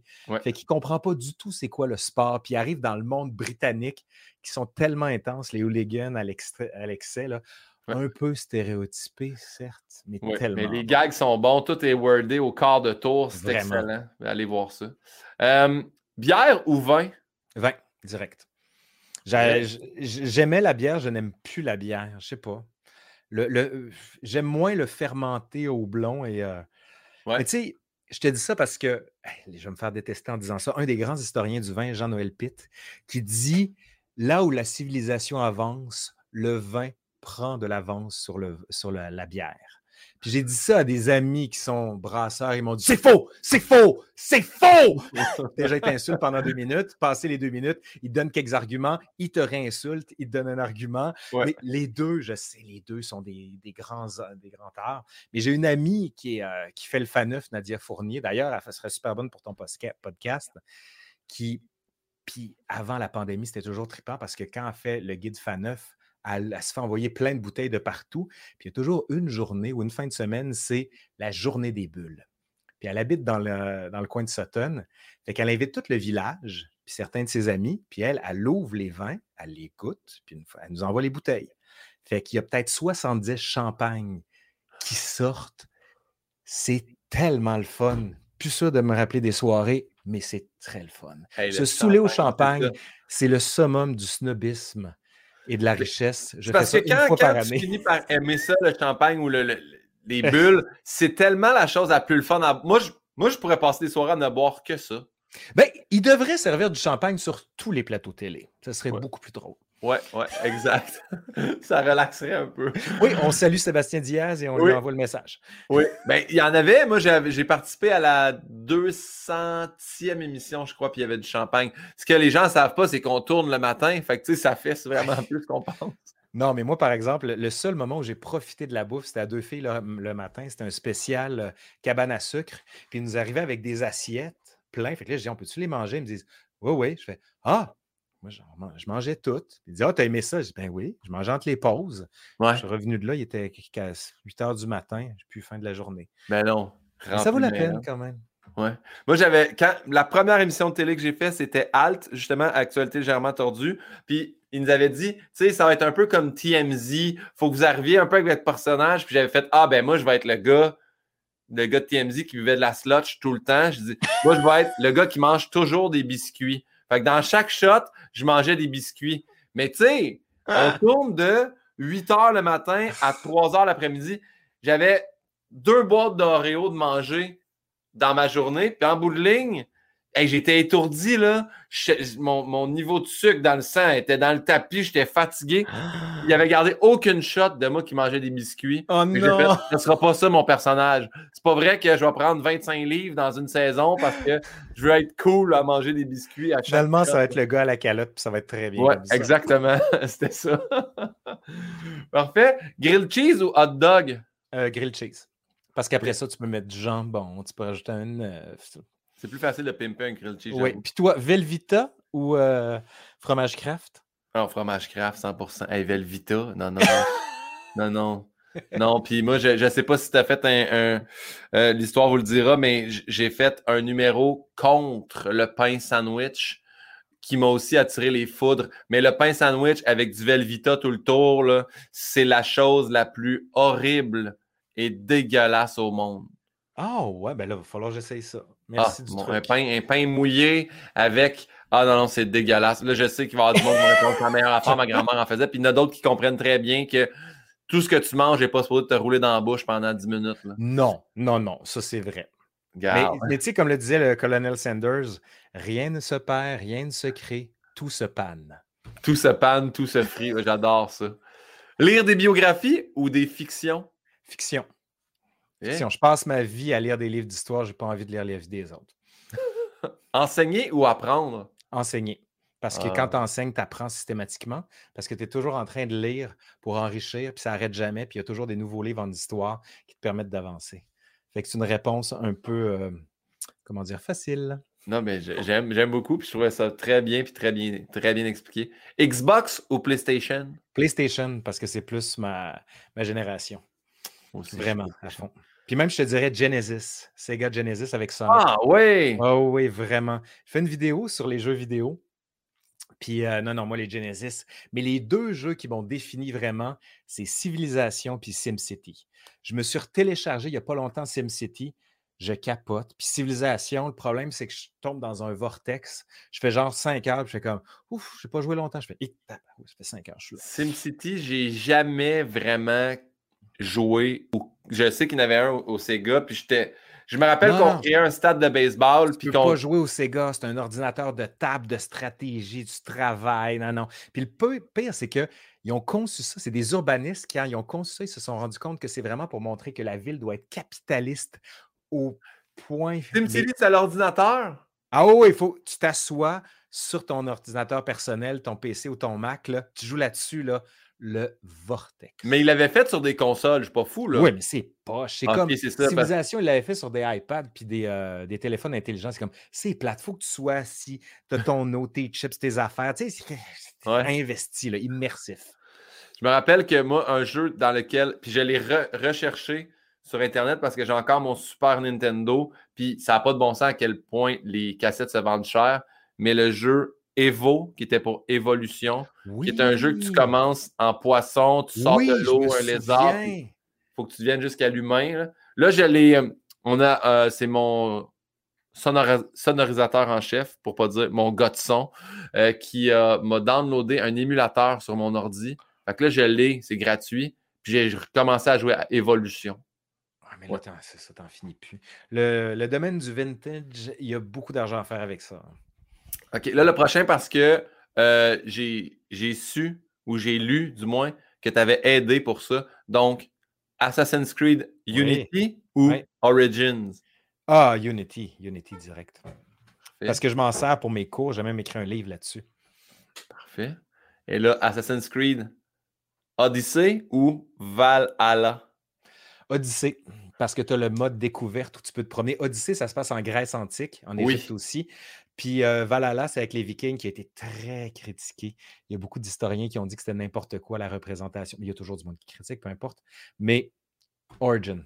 Moi, j'avais acheté, j'avais acheté la PlayStation 3 pour, pour avoir le jeu Assassin's Creed. Je crois qu'il était le premier. Je ne sais pas comment Oui, celui, c'est pas celui sur la Renaissance.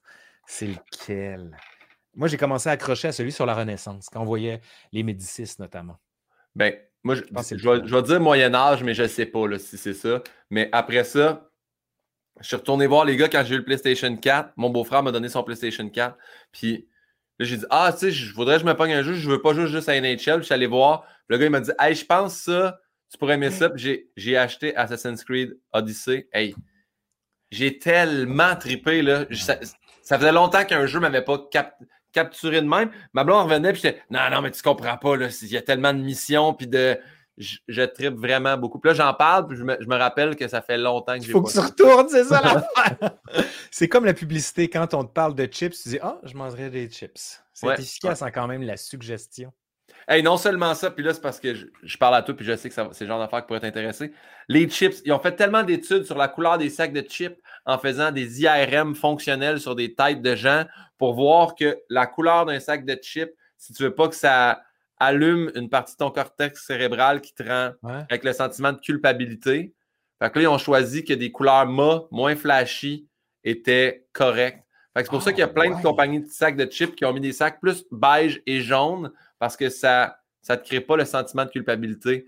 Le rouge crée ça, mais la marque est rendue tellement forte avec Doritos qu'ils font comme on n'en a rien à battre. mais les chips au ketchup aussi. Là. Oui, exactement.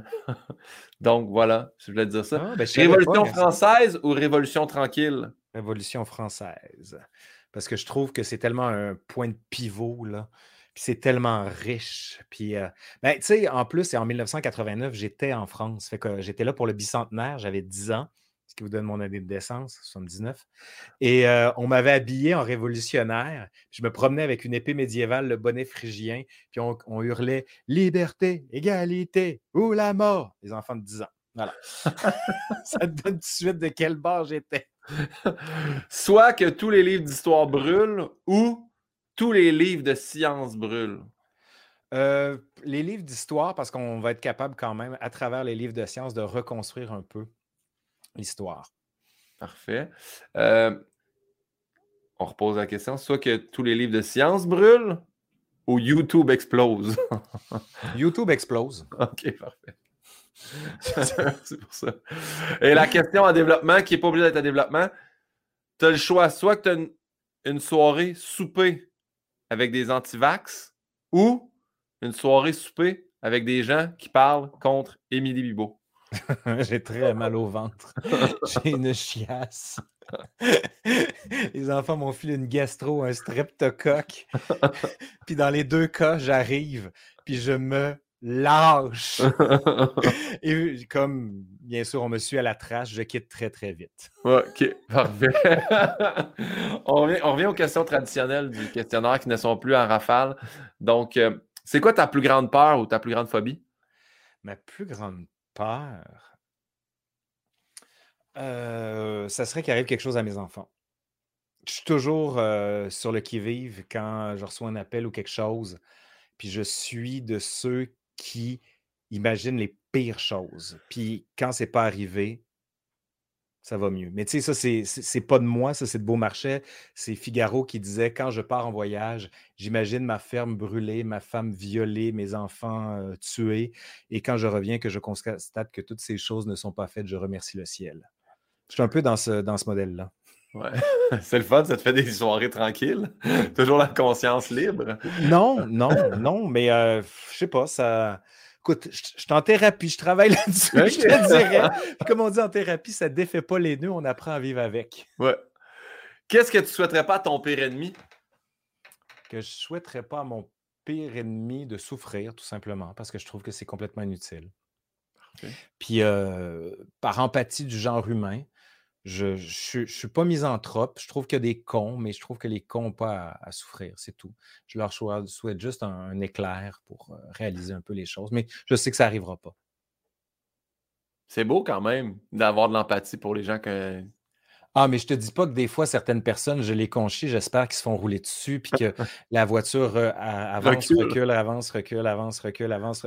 Ah, mais, mais tu sais, c'est ça me nuit à moi parce que c'est toi qui donnes de l'importance à ça.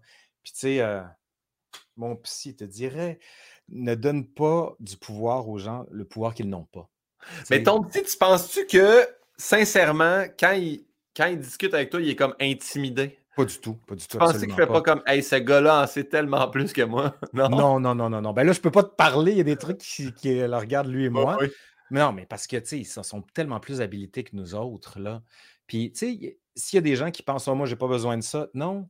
Parce qu'à chaque fois que j'arrive, moi, je me dis, j'aurais pas grand-chose à dire. Ouais. Puis 45 minutes après, je fais, hé, tabarouette, j'ai parlé non-stop. C'est comme si, tu sais, c'est très rare que tu puisses parler plus que deux minutes continue avec quelqu'un. Faites le test chez vous. Faites le test, Guillaume.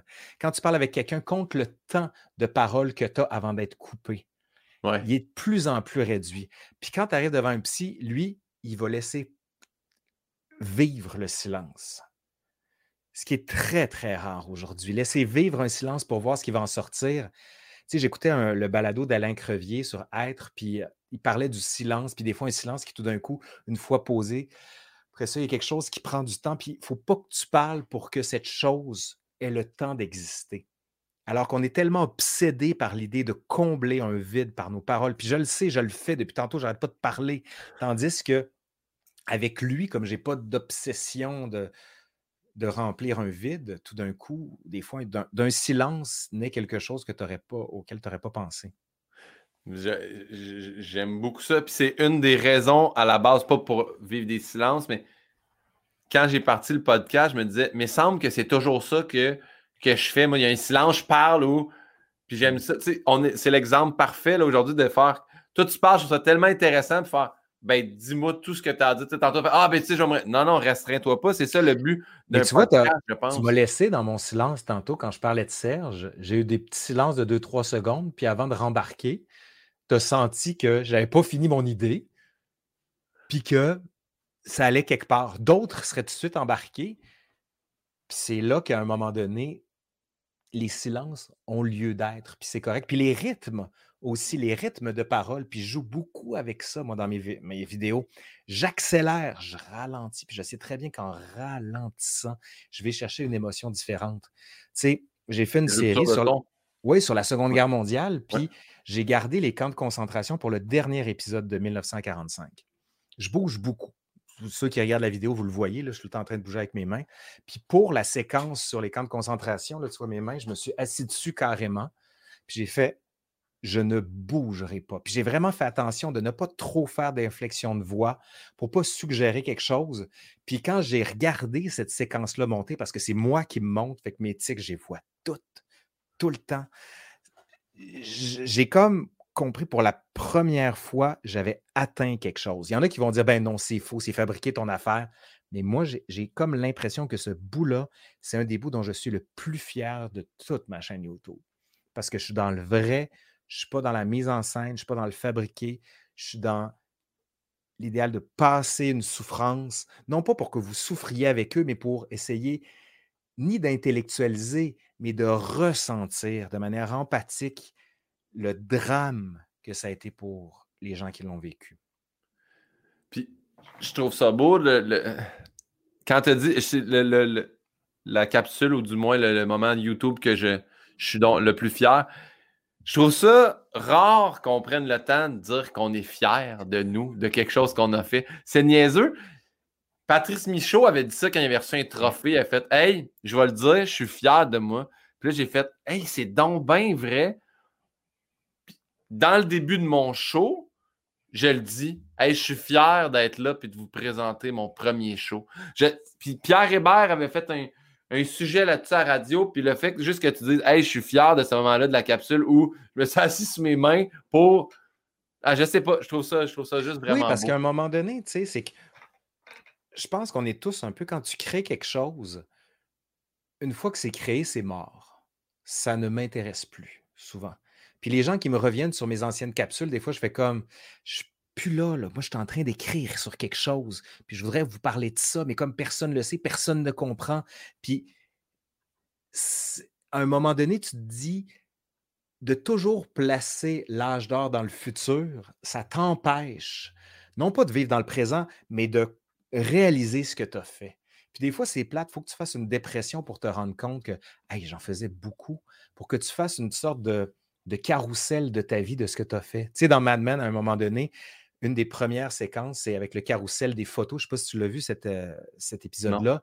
Puis tout le monde a les larmes aux yeux parce qu'il construit carrément une espèce de nostalgie que tout le monde a par rapport à, sa, à, son propre passé. Mais quand tu ne fais que vivre, enchaîner, considérer que chaque projet qui est fait est rendu un projet mort, ça t'empêche de voir, un, tout ce que tu as bâti, puis deux, d'être fier de toi d'une certaine manière, parce que cette fierté-là va te donner une énergie pour la suite. Puis je t'avoue, bien honnêtement, je suis un peu fier aussi de voir qu'il y a 300 000 personnes qui me suivent sur YouTube, qui attendent mes vidéos. Puis quand je vois, puis bien honnêtement, quand je sors une vidéo, je suis devant mes statistiques, puis j'attends de voir si ça marche. Puis, un, le gars avec qui je, je travaille à Radio Cannes, parce que j'ai aussi un podcast qui s'appelle Fan d'Histoire, où je reçois des vedettes, puis on parle d'histoire. Puis il me disait, il dit, tu regardes souvent tes statistiques? Je dis, plusieurs fois par jour. Parce que, tu sais, on a beau dire, c'est la culture de l'amour du clic. Oui, parce qu'en même temps, tu veux dire, est-ce que je me suis trompé? Est-ce que je l'ai bien eu? Puis il y a des vidéos sur lesquelles je suis super fier, mais ça ne marche pas. Mais l'amour que tu as envers ta vidéo est comme un peu amoindri. Quand tu arrives à cumuler la fierté de ta vidéo et, l'amour du public ensemble, c'est tellement rare. Il y a des vidéos que le public aime, puis je suis comme, mais voyons donc, pourquoi vous aimez ça? C'est bien ordinaire, cette vidéo-là. J'ai tellement fait mieux ailleurs. mais bon, c'est un problème encore à gérer de, thérapie. Qu'est-ce que tu veux? Je vais, cocher ça. En, le ramenant à moi, faire. J'ai pris le temps d'aller lire des critiques sur Forrest Gump, j'ai pété un plomb contre les raisins secs, puis c'est donc, c'est de ça qu'on va me parler, les raisins secs. Tu, comprends? Je, je, je comprends que tu peux faire une vidéo sur la poutine, puis faire une vidéo sur justement comme la Révolution française ou n'importe quoi, puis le monde va faire Ouais, mais la poutine, puis tu fais c'est de ça que le monde va me parler le plus. Quand il y a tellement de recherche, puis d'émotion, puis d'amour dans l'autre, mais je ne sais pas qu'il n'y a pas ça dans toutes les vidéos, là, mais. Euh, non, mais il y en a des, il y a des vidéos qui sont plus. Euh, mais je pense que pour toi aussi, ça doit être comme ça. Tu as des numéros auxquels tu tiens parce que c'est vraiment une partie de toi plus, euh, plus marquée. Puis plus tu vieillis, plus tu as envie que ça soit toi. Non pas pour créer le clash, parce que tu sais, il y a des vidéos où je me dis, je pourrais faire ça, ça clasherait de manière écœurante. Et tu fais, mais j'ai pas envie, j'aime pas ça le clash. Je suis trop émotif, ça me rentre dedans. Il y a des numéros qui me font ça, puis il y a des. C'est pas triste, mais il y a des invités que ça me fait ça aussi. Je fais, hey, ce podcast-là était tellement bon. Puis je fais, si je regarde le nombre de vues, je fais oui, mais le monde va aller. Ah, lui, on le connaît. Ah, lui, c'est un humoriste, il a vendu tant de tickets. Fait que là, des fois, j'y vois, moi aussi, les statistiques, on vient un peu fou avec ça. Ben oui. Je regarde, je fais mais pourquoi? Pourquoi il n'y a pas plus de monde qui a regardé celle-là? C'était tellement pertinent. Tu sais, il y a plein de questions. Au début, tu sais, quelqu'un qui maîtrise bien la langue française, les questions du début du questionnaire de pivot sont tellement intéressantes. La personne apporte des, des points, puis je sais pas. C'est comme ça. Il n'y a rien qui s'explique. Des fois, tu fais Ah, celle-là a tellement pogné, je comprends pas. Puis d'autres. Ah, ici, il y avait des trucs, là, pour être sûr qu'une vidéo marche, là. Ouais. C'est comme les gens qui disent Hey, il faudrait que tu fasses une vidéo virale, là. Oh! Ah! J'y avais pas pensé! Ouais, ouais. Ben oui, une vidéo virale. Comme ça, ça va me permettre de monter. Eh bien, merci. Je pense pas que personne le sait que ça va être viral. Tu fais une affaire, puis là, ah, elle a pogne, tu sais. Hey, moi, la dernière vidéo qui a pogné, puis je me suis dit, ah, je vais la sortir l'été, ça va être tranquille. Tu sais, les vidéos d'été, dans ma tête, c'est des vidéos qui vont moins bien marcher, mais j'alimente comme ça. J'ai sorti une vidéo sur l'absinthe. Un demi-million, tu fais. Le monde avait envie de boire. Ouais. Je comprends pas. Puis je regarde les statistiques, j'essaie de comprendre d'où ça vient. Y a-tu un mot que j'ai mis? Puis, tu sais, je regarde aussi les titres. Y a-tu un titre? Y a-tu un silver bullet quelque part? Y a-tu une manière? Y a-tu dans les 20 premières secondes, faut-tu que j'adapte? Je suis tout le temps en train de regarder, de travailler. Je regarde les vidéos des autres. Tu sais, les gens qui pensent que maintenant que tu as la formule, tu y vas. Non! Je suis tout le temps en train de me dire what's next, what's next, what's next? C'est quoi la formule qui va m'amener ailleurs? C'est quoi qui va me permettre de trouver un angle différent des autres? Mais pour ça, j'imagine que toi aussi, c'est comme ça. Tu vas voir les autres humoristes, tu regardes comment ils travaillent. Je fais la même chose avec les historiens, les historiennes. Puis moi, je me définis par rapport à eux, contre eux. Puis je me dis, oui, mais je ne suis pas juste historien, je suis aussi vulgarisateur. Fait que je regarde ce que faisaient les autres. Serge, par exemple, lui, je ne peux pas faire du Serge Bouchard mes bras bougent beaucoup trop pour faire du cherche bouchard. Puis pourtant, je voudrais, tu sais, c'est un modèle à avoir. Mais en même temps, tu te nourris de ça. Puis à un moment donné, ça donne une espèce de mélange. Tu sais, je parlais avec une amie qui commence à enseigner. Elle me dit, je suis vraiment stressé, vraiment stressé. Puis même mes étudiants, quand ils commencent à enseigner, je leur raconte mon histoire à moi. Moi, la première fois que je suis rentré dans une salle de classe, j'avais 26 ans, d'une salle de classe à l'université comme chargé de cours à Trois-Rivières. Puis je capotais. Fait que je me suis dit, je ne peux pas avoir un style de suite. Fait que j'ai carrément singé, c'est-à-dire j'ai adapté, transformé, mais j'étais carrément une copie des modèles que j'aimais. J'étais un peu de mon oncle ici, un peu de ma mère là, un peu de mon grand-père, un peu de tel prof que j'aimais au secondaire, à l'université et autres. Puis c'est à peu près ça. Mais il n'y avait rien qui avait une, couleur spécifique à ce que j'étais. Puis c'est correct. Parce qu'au début, tu commences, tu dis, je veux rendre mon sujet, je veux que ça soit compréhensible, je veux qu'il m'aime un petit peu quand même, puis je veux qu'il ne se fasse pas trop chier. Fait que tu reproduis, puis tranquillement, tu enlèves les couches dans lesquelles tu te parais pour exister, pour te rendre compte que, OK, c'est ça que je suis finalement. Fait que les gens qui pensent que tout de suite, tu vas enseigner, tu vas avoir ton style, ou même tu vas arriver sur une scène, tu vas avoir ton style. Non, c'est toujours un work in progress, puis ça finit jamais. Puis encore aujourd'hui, tu es hier, j'ai enregistré cinq capsules que je vais monter dans les prochains mois. Puis là, j'ai fini, puis j'ai fait, OK, il faut que je change ça, ça, ça. Puis quand j'arrive, je regarde mes roches, je vois tous mes défauts, mais tous mes défauts. C'est pour ça, que je te donne juste un défaut que j'ai corrigé. Si tu regardes mes premières vidéos, je suis debout. Fait que je suis tout le temps en train de bouger comme ça. Parce que c'est mon truc. Je ne suis pas capable de ne pas, pas soigner. Je me suis dit, ça ne marche plus, il faut que je m'assoie. Je me suis assis, puis à un moment donné, j'avais mis mes mains en arrière de mes fesses comme ça. je me promenais comme ça. Le monde dans les vidéos disait, Coudon, es-tu constipé? Je me regarde, je suis comme, oui, oui, j'ai l'air d'être constipé. Puis tu sais, tu travailles, ça arrête jamais, jamais, jamais, jamais. C'est fou aussi de voir, tu sais, mettons, là, là c'est correct parce que la façon que je place, moi, tu sais, il faudrait que je regarde la caméra, mais je te regarde toi qui. Je mets tout le temps la vidéo de la personne un peu en dessous de la caméra. Fait ben Mais moi, de mon bar, là, je me vois là, dans la vidéo. Là. C'était ma mère qui me disait tout le temps les mains en face. les premiers épisodes, je suis ah oh, ouais. Hein? Puis, fait que là, puis moi, tu vois, tantôt, j'étais même, ah, tes mains, puis là, j'essaie de penser de les remettre ça là, je gosse avec un petit papier qui est tout le temps là dans ah non, mais c'est un tic. Moi, j'avais un prof de théâtre qui avait un tic, un truc écœurant. À chaque fois que je, me touchais le visage ou quelque chose, il tapait dans les mains. Ça devenait fou. Fait qu'à un moment donné, c'était tellement déstabilisant, tu fais OK, je le fais plus. Mais tu sais, c'était violent. C'était en France, c'est normal. La culture de la, violence et de, l'humiliation.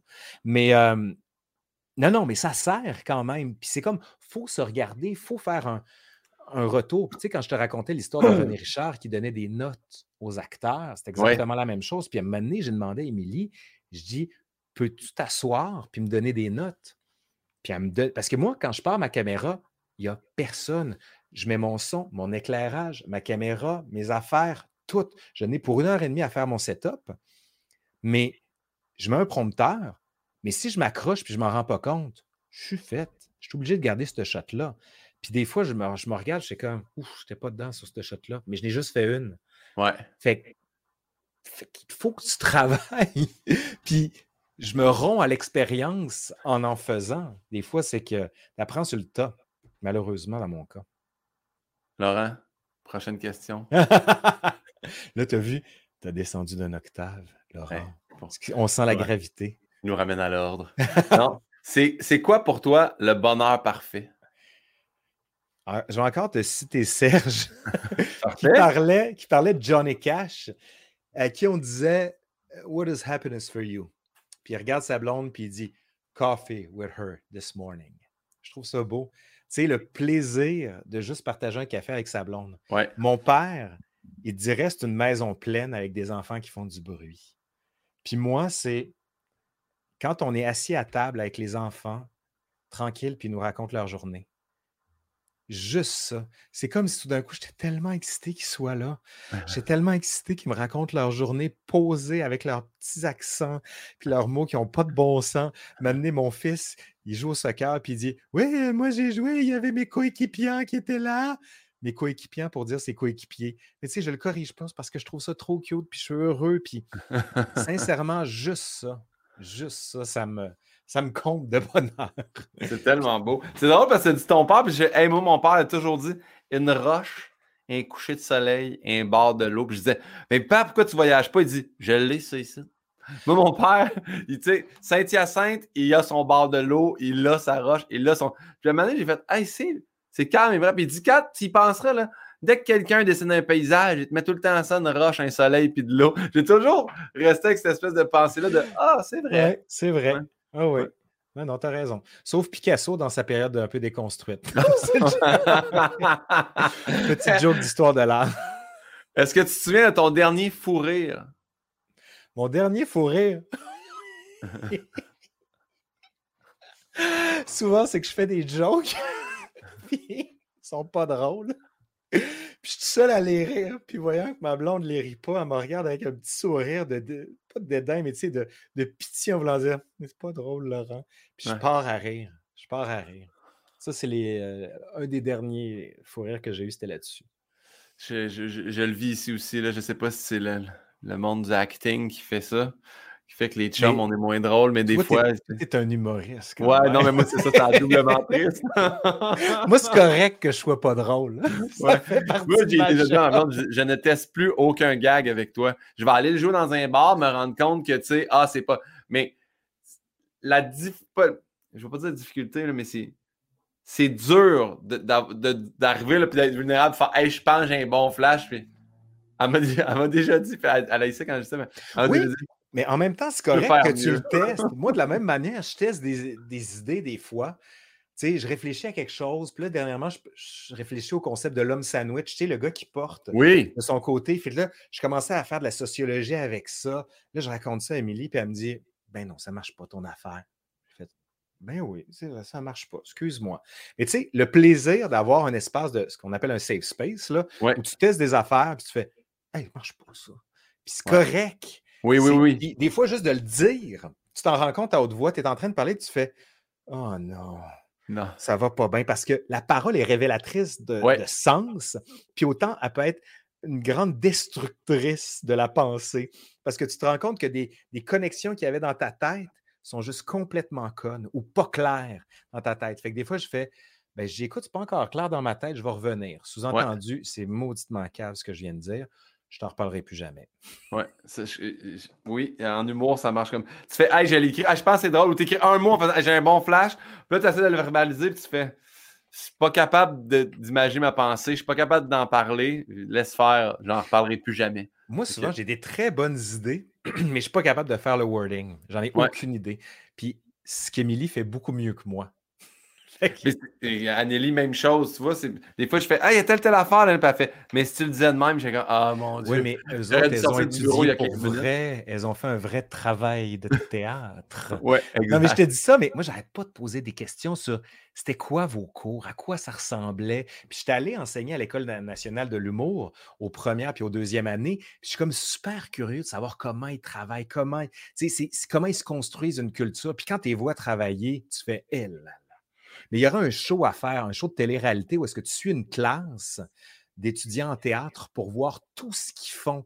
tu sais, ça dirait peut-être au public, c'est pas juste du monde qui lit un texte. Ils ont vraiment des années de travail derrière, puis tes voix. Ah non, ça, c'est assez impressionnant. Ben, si tu veux voir, en tout cas, du moins, euh, c'est d'une tristesse incroyable, mais il y a Val Kilmer qui est sorti. Ah oui, il faut que je le vois. Mais la bande-annonce m'a mis à, terre quand tu le vois avec sa trachéo. Là. Ouais. Ah, ça me fait. Mais tu le vois jeune à l'école, tu sais, par où il passe toutes les pièces qu'il a fait. Fait que c'est quand même euh, impressionnant. J'ai skippé une question pour aller directement à ton ah. dernier fou rire qui, d'habitude, ça repasse, mais est-ce que tu te souviens de ta plus grande épreuve? Ou quelle a été ta plus grande épreuve sans dire est-ce que tu. Oui, oui, oui, ça a été une grande épreuve. Il y en a une, je ne vais pas compter parce que c'est trop près de moi. Oui. Mais sinon, l'autre, ça a été ma thèse de doctorat. non, mais ma soutenance de thèse. Mon père, lui, qui a soutenu sa thèse, ça a été très, très, très difficile en biologie, qui m'avait toujours dit quand j'ai commencé ma thèse en histoire, il me dit Laurent, il dit la thèse, c'est pas une épreuve d'intelligence, c'est une épreuve de persévérance. Il dit si on donnait des doctorats à tout le monde qui est intelligent, beaucoup de gens en auraient. Mais ils vont tellement te faire chier que tu vas avoir envie de lâcher 20 fois. Puis le jour de ma soutenance, c'était en 2005, en novembre, à Paris. Il faisait morne. Il y avait eu des manifestations. La moitié de Paris était fermée. Puis mon père, qui était dans le fond complètement, la soutenance a duré cinq heures, il se tenait la tête comme ça, là. Puis il était juste pas bien. Ma mère, qui était en avant, qui notait tout ce que je disais, puis elle m'a donné les notes des cinq heures de soutenance qu'elle a eu. Mon oncle était à côté, qui est l'équivalent de mon directeur de thèse, qui m'a beaucoup soutenu, celui qui est prof en France, psychiatre, qui, euh, lui, m'avait tout coaché pour savoir comment je devais répondre aux questions, les questions pièges, etc. J'étais j'avais un stress. Puis tu sais, ça a été le moment aussi où j'ai comme décidé, je fais non, j'assume mon côté québécois parce que je prenais toujours un peu l'accent quand j'étais en France. Puis rendu là, j'ai fait fuck off. J'ai mon accent de Sainte-Foy, c'est ça là que je vais prendre. C'est comme si tout d'un coup, j'allais faire un pied de nez à cette espèce d'intelligentsia parisienne pour dire j'ai fait une thèse, j'ai un accent, je viens du Québec, mangez toute la merde. Ça a été le, grand moment, je te dis. Ah, bravo pour ça. Bravo. J'ai souvenir, j'ai mon diplôme en arrière dans, un, dans une enveloppe ici de que j'ai jamais sorti. Ben là. Euh, ce diplôme-là, je me rappelle quand je suis rentré en ergothérapie, la, directrice du programme, parce qu'il y avait plein de professeurs qui étaient des docteurs, justement, qui avaient des PhD, puis elle, elle n'en avait pas. Fait qu'il fallait l'appeler Professor Everett. Oh, Elle dit, je suis une professeure, vous devez m'appeler professeur. Elle dit, vous aurez le droit de m'appeler Sandra quand vous aurez gradué, vous serez mes égaux, puis que vous aurez votre, votre euh, voyons, euh, votre titre, votre titre d'ergothérapeute. C'est, ça m'a tellement insulté. Ça m'a tellement insulté de faire. Il va falloir que j'appelle professeur Everett pendant trois ans. Puis quand on a gradué, puis que je suis monté sur le stage, je me souviens très bien parce que. Hey, Sandra! J'avais pas, je, exact, je savais même pas que j'avais des distinctions. Puis là, je, me suis avancé quand ils ont dit mon nom. Puis il y a une madame qui m'a mis la main comme sur le torse en faisant Attends un peu, c'est pas. Puis là, il donnait genre, j'ai eu le Dean's Honors List. Puis j'avais une coupe d'affaires. Puis mes parents comprenaient pas. Puis moi non plus. Puis parce que mes parents parlent pas vraiment anglais. Puis je me suis, approché d'elle. Puis elle a fait, ça m'a donné mon diplôme. J'ai fait en français, là, merci Sandra. Puis un ah! Sandra bien là, prononcé québécois Saint-Hyacinthe. Hey, le regard que j'ai eu de la directrice du programme de. J'ai pris mon diplôme, puis je suis parti, puis j'ai fait Hey, ça fait trois ans que j'ai ça dedans, puis j'ai hâte de te le dire. Merci, Sandra, en français, pendant que je, recevais mon diplôme de McGill. Mais tu vois, je trouve ça un peu euh, factice, ces titres-là. Moi, en fait, je pourrais aller puis me faire appeler professeur Turco ou docteur Turco, mais c'est mon frère qui est médecin, c'est pas moi, fait que tout le monde se tromperait. Mais ça, ce qui est très drôle, c'est les Italiens quand ils m'écrivent, des collègues italiens. Euh, carissima professore. Tu sais, c'est comme, là, on peut aller danser tantôt, ça va bien se passer, dis juste Laurent Turco ou Monsieur Turco, ça suffit. Là. Carissima professore. Alors qu'en Angleterre, tu vois, c'était Professor Turco. Ou est-ce que quand tu as ton doc, c'est docteur, puis quand tu es prof, c'est professeur. C'est comme un, titre. Mais, mais, nous, venant du Québec, on peut se donner cette espèce de désinvolture coloniale où est-ce qu'on dit non, nous autres, ça ne nous intéresse pas. Ça va juste être euh, Gilles, Michael, Peter, Peter. Peter? Euh, la prochaine question, je l'ai pris dans RuPaul's Drag Race. Qui est... Bien! D'ailleurs, j'ai fait un super balado avec Barbada sur l'histoire des dragues. C'est un des plus ah! populaires. Ouais. D'où ça vient? Ça, pour vrai, de ben là, en plus, il y a une énorme, genre, je veux dire, expansion du ah monde là-dessus parce qu'avec vraiment RuPaul, ça l'a. à la télé, puis avec, euh, voyons, sur Netflix, puis là, maintenant, il rentre sur Crave. Ouais. ta blonde, c'était maquillée en Rita Baga aussi, si je me souviens bien. Moi, ça? Non, ta blonde, elle avait fait. Ah oui, oui, oui, oui. Ben, non, c'était euh, Rainbow euh, qui, qui, faisait des, des ah, tutoriels de maquillage. Ouais. C'est ça. Rainbow? Non, je pense qu'elle a deux noms. Oh, je vais te laisser y aller tout seul avec ça. C'est Rainbow. C'est Elle est à côté, mais en tout cas. Euh, oui, alors la question qu'elle pose tout le temps au finaliste, c'est qu'est-ce que tu dirais à toi-même jeune? Donc, qu'est-ce que tu dirais au jeune Laurent si tu avais la chance de le rencontrer? Bonne chance, continue, lâche pas. Tu servirais à rien. non, mais c'est parce que j'ai été marqué par un, livre de René Barjavel, Le voyageur imprudent, où il peut retourner dans le passé, puis il tue son ancêtre à la fin. Fait que c'est un paradoxe. Il tue son ancêtre, donc il n'existe pas. Donc, comme il n'existe pas, il ne tue pas son ancêtre. Mais ça loupe comme ça sans arrêt. Mais comme il ne tue pas son ancêtre, il existe. Donc, comme il existe, il tue son ancêtre, mais il n'existe pas. Comme il Ouais bien fan de Back to the Future, mais ces considérations-là, je les trouve un peu. Euh, un peu vides. surtout, c'est que tu te dis, je ne me serais pas aidé. Parce que si on te dit, tu vas voir, tout va bien aller, tu ne te serais pas forcé comme tu aurais dû te forcer. Puis c'est correct de se casser les dents. Il y a peut-être une chose que je changerais dans ma vie, une grosse chose, mais encore là, j'aurais peut-être pas ce que j'ai actuellement. Puis je pense que je suis très heureux, sérieux. Je me réveille le matin, je suis toujours très heureux. Je trouve que ça ne veut pas dire que j'ai pas de marde dans ma vie. J'ai des sios de marde à épandre tous les jours. Mais tout le monde a les tout le monde. Mais oui, c'est ça, tout le monde a les siens. C'est juste qu'il y en a qui mettent dans des sios. Il y en a d'autres qui, euh, qui l'envoient tout le monde parce qu'ils veulent être sûrs que, qu'ils sachent qu'ils ont de la marde dans leur vie. Puis ça leur appartient. Eh, c'est tellement un jeu de mots mauvais dans ma tête. mais... Il y en a d'autres qui les mettent sur les médias sociaux. Puis là, j'ai fait Ah, ça vient de Sio de merde. Puis de Ah, regarde. Non, est bonne. Est bonne j'ai pointé là, mais c'est juste pour dire que ici derrière. Ton cube Rubik? J'ai mis. Ouais, on a le cube Rubik. On a la voiture que mon père avait quand j'étais petit que j'ai testé, mais ici en gris.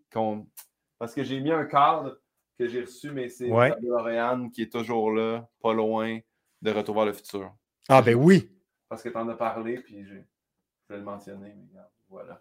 Tant qu'à voyager dans le passé, pourquoi ne pas, pas, le faire avec style? Oui, exactement. Tu sais qu'à la base, base, base, ça devait être dans un frigidaire, hein? Je le sais. Je le sais. Ah oui. Puis est-ce que tu as vu aussi les premières shots avec Eric Toll qui faisait Marty?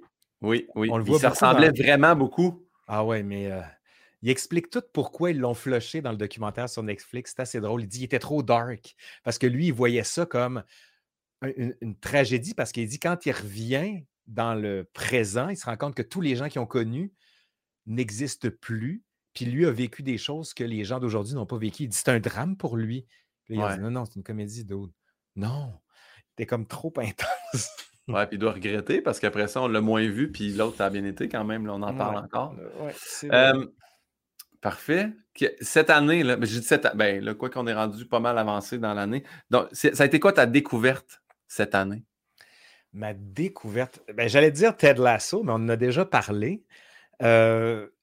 sinon, découverte comme telle que j'ai vraiment. Mais ça peut être une personne, ça peut être une chanson, ça peut être un compte Instagram, une page YouTube, ça peut être n'importe quoi. C'est pas. mais ah, Ted Lasso, c'est une belle découverte quand même. Là. Ouais, j'ai envie de te dire ça, mais sinon, comme découverte. Ah, ben j'ai découvert dernièrement que j'ai beaucoup aimé David Castello-Lopez qui fait sur Canal Plus des petites séquences historiques drôle. On fait de l'humour avec de l'histoire, qui est très, très, très bon. sinon, je ne saurais pas quoi te dire.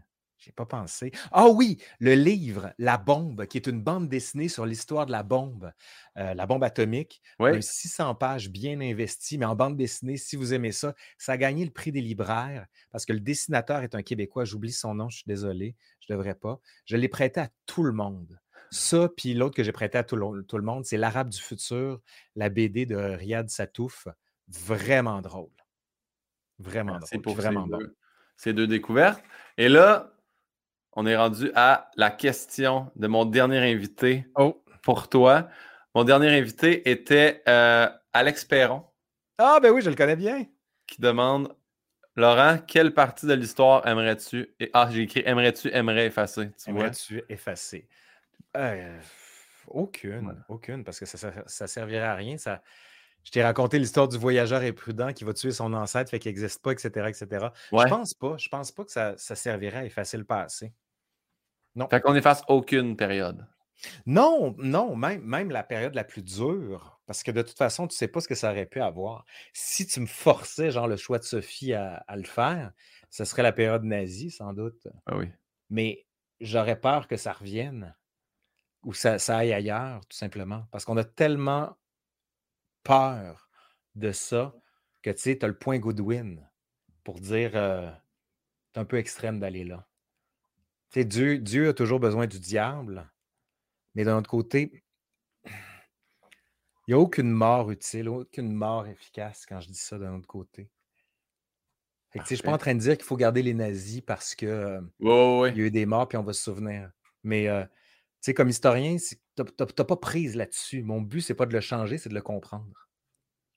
Ben, Alex Perron te remercie de ta Salut, Alex. Et euh, c'est maintenant à ton tour de poser une question. Et là, c'est quoi? Je t'ai pas dit l'invité qu'on allait recevoir après. Ah, oui? Tu n'as aucune idée, mais euh, elle a participé à une édition d'Occupation Double dans le passé. C'est Laurie Doucet, qui est aussi une influenceur ou une influenceuse. oui, oui, oui. Fait quand même que si tu ne connais pas la personne, as-tu une question? Oui, oui. Que oui. Si tu avais juste une plateforme de médias sociaux à garder, ça serait laquelle? Juste ah! une. Hey, je te retourne cette question-là. Tu flushes toutes les autres. Ah, moi, ce serait YouTube. Oui? Je flusherais toutes les autres. Les autres, c'est tout du parallèle. Moi, tout est concentré sur YouTube, puis le reste, c'est des produits dérivés. Parfait. Hey, Laurent, ben, avant, c'est vrai, je veux pas terminer. J'oublie tout le temps, je me le mets en jaune en plus dans mon questionnaire en bas. As-tu quelque chose que tu aimerais plugger avant qu'on se quitte? Qu'est-ce qu'on qu'est-ce qu'on doit regarder, consommer, écouter? Euh, ben, euh, de mon côté, c'est le balado fan d'histoire sur euh, audio, sur Radio-Canada, sur l'application.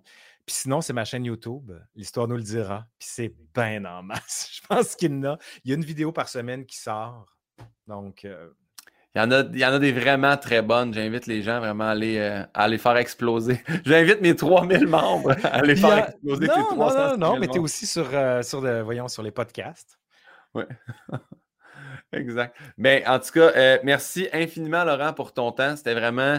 j'ai adoré. J'ai appris des choses. Je me suis senti intelligent. Je ne me suis pas senti jugé. Ben Ça, c'est excellent. Donc, merci à toi. Puis je te laisse dire au revoir avant de te couper avec le générique rapidement. Moi, je finis toujours pour Allez, c'est fini pour aujourd'hui. Ici Laurent Turcot de l'Histoire nous dira et je vous dis bye bye. Bye bye. C'est Guillaume Pinot de Pivot Pinot.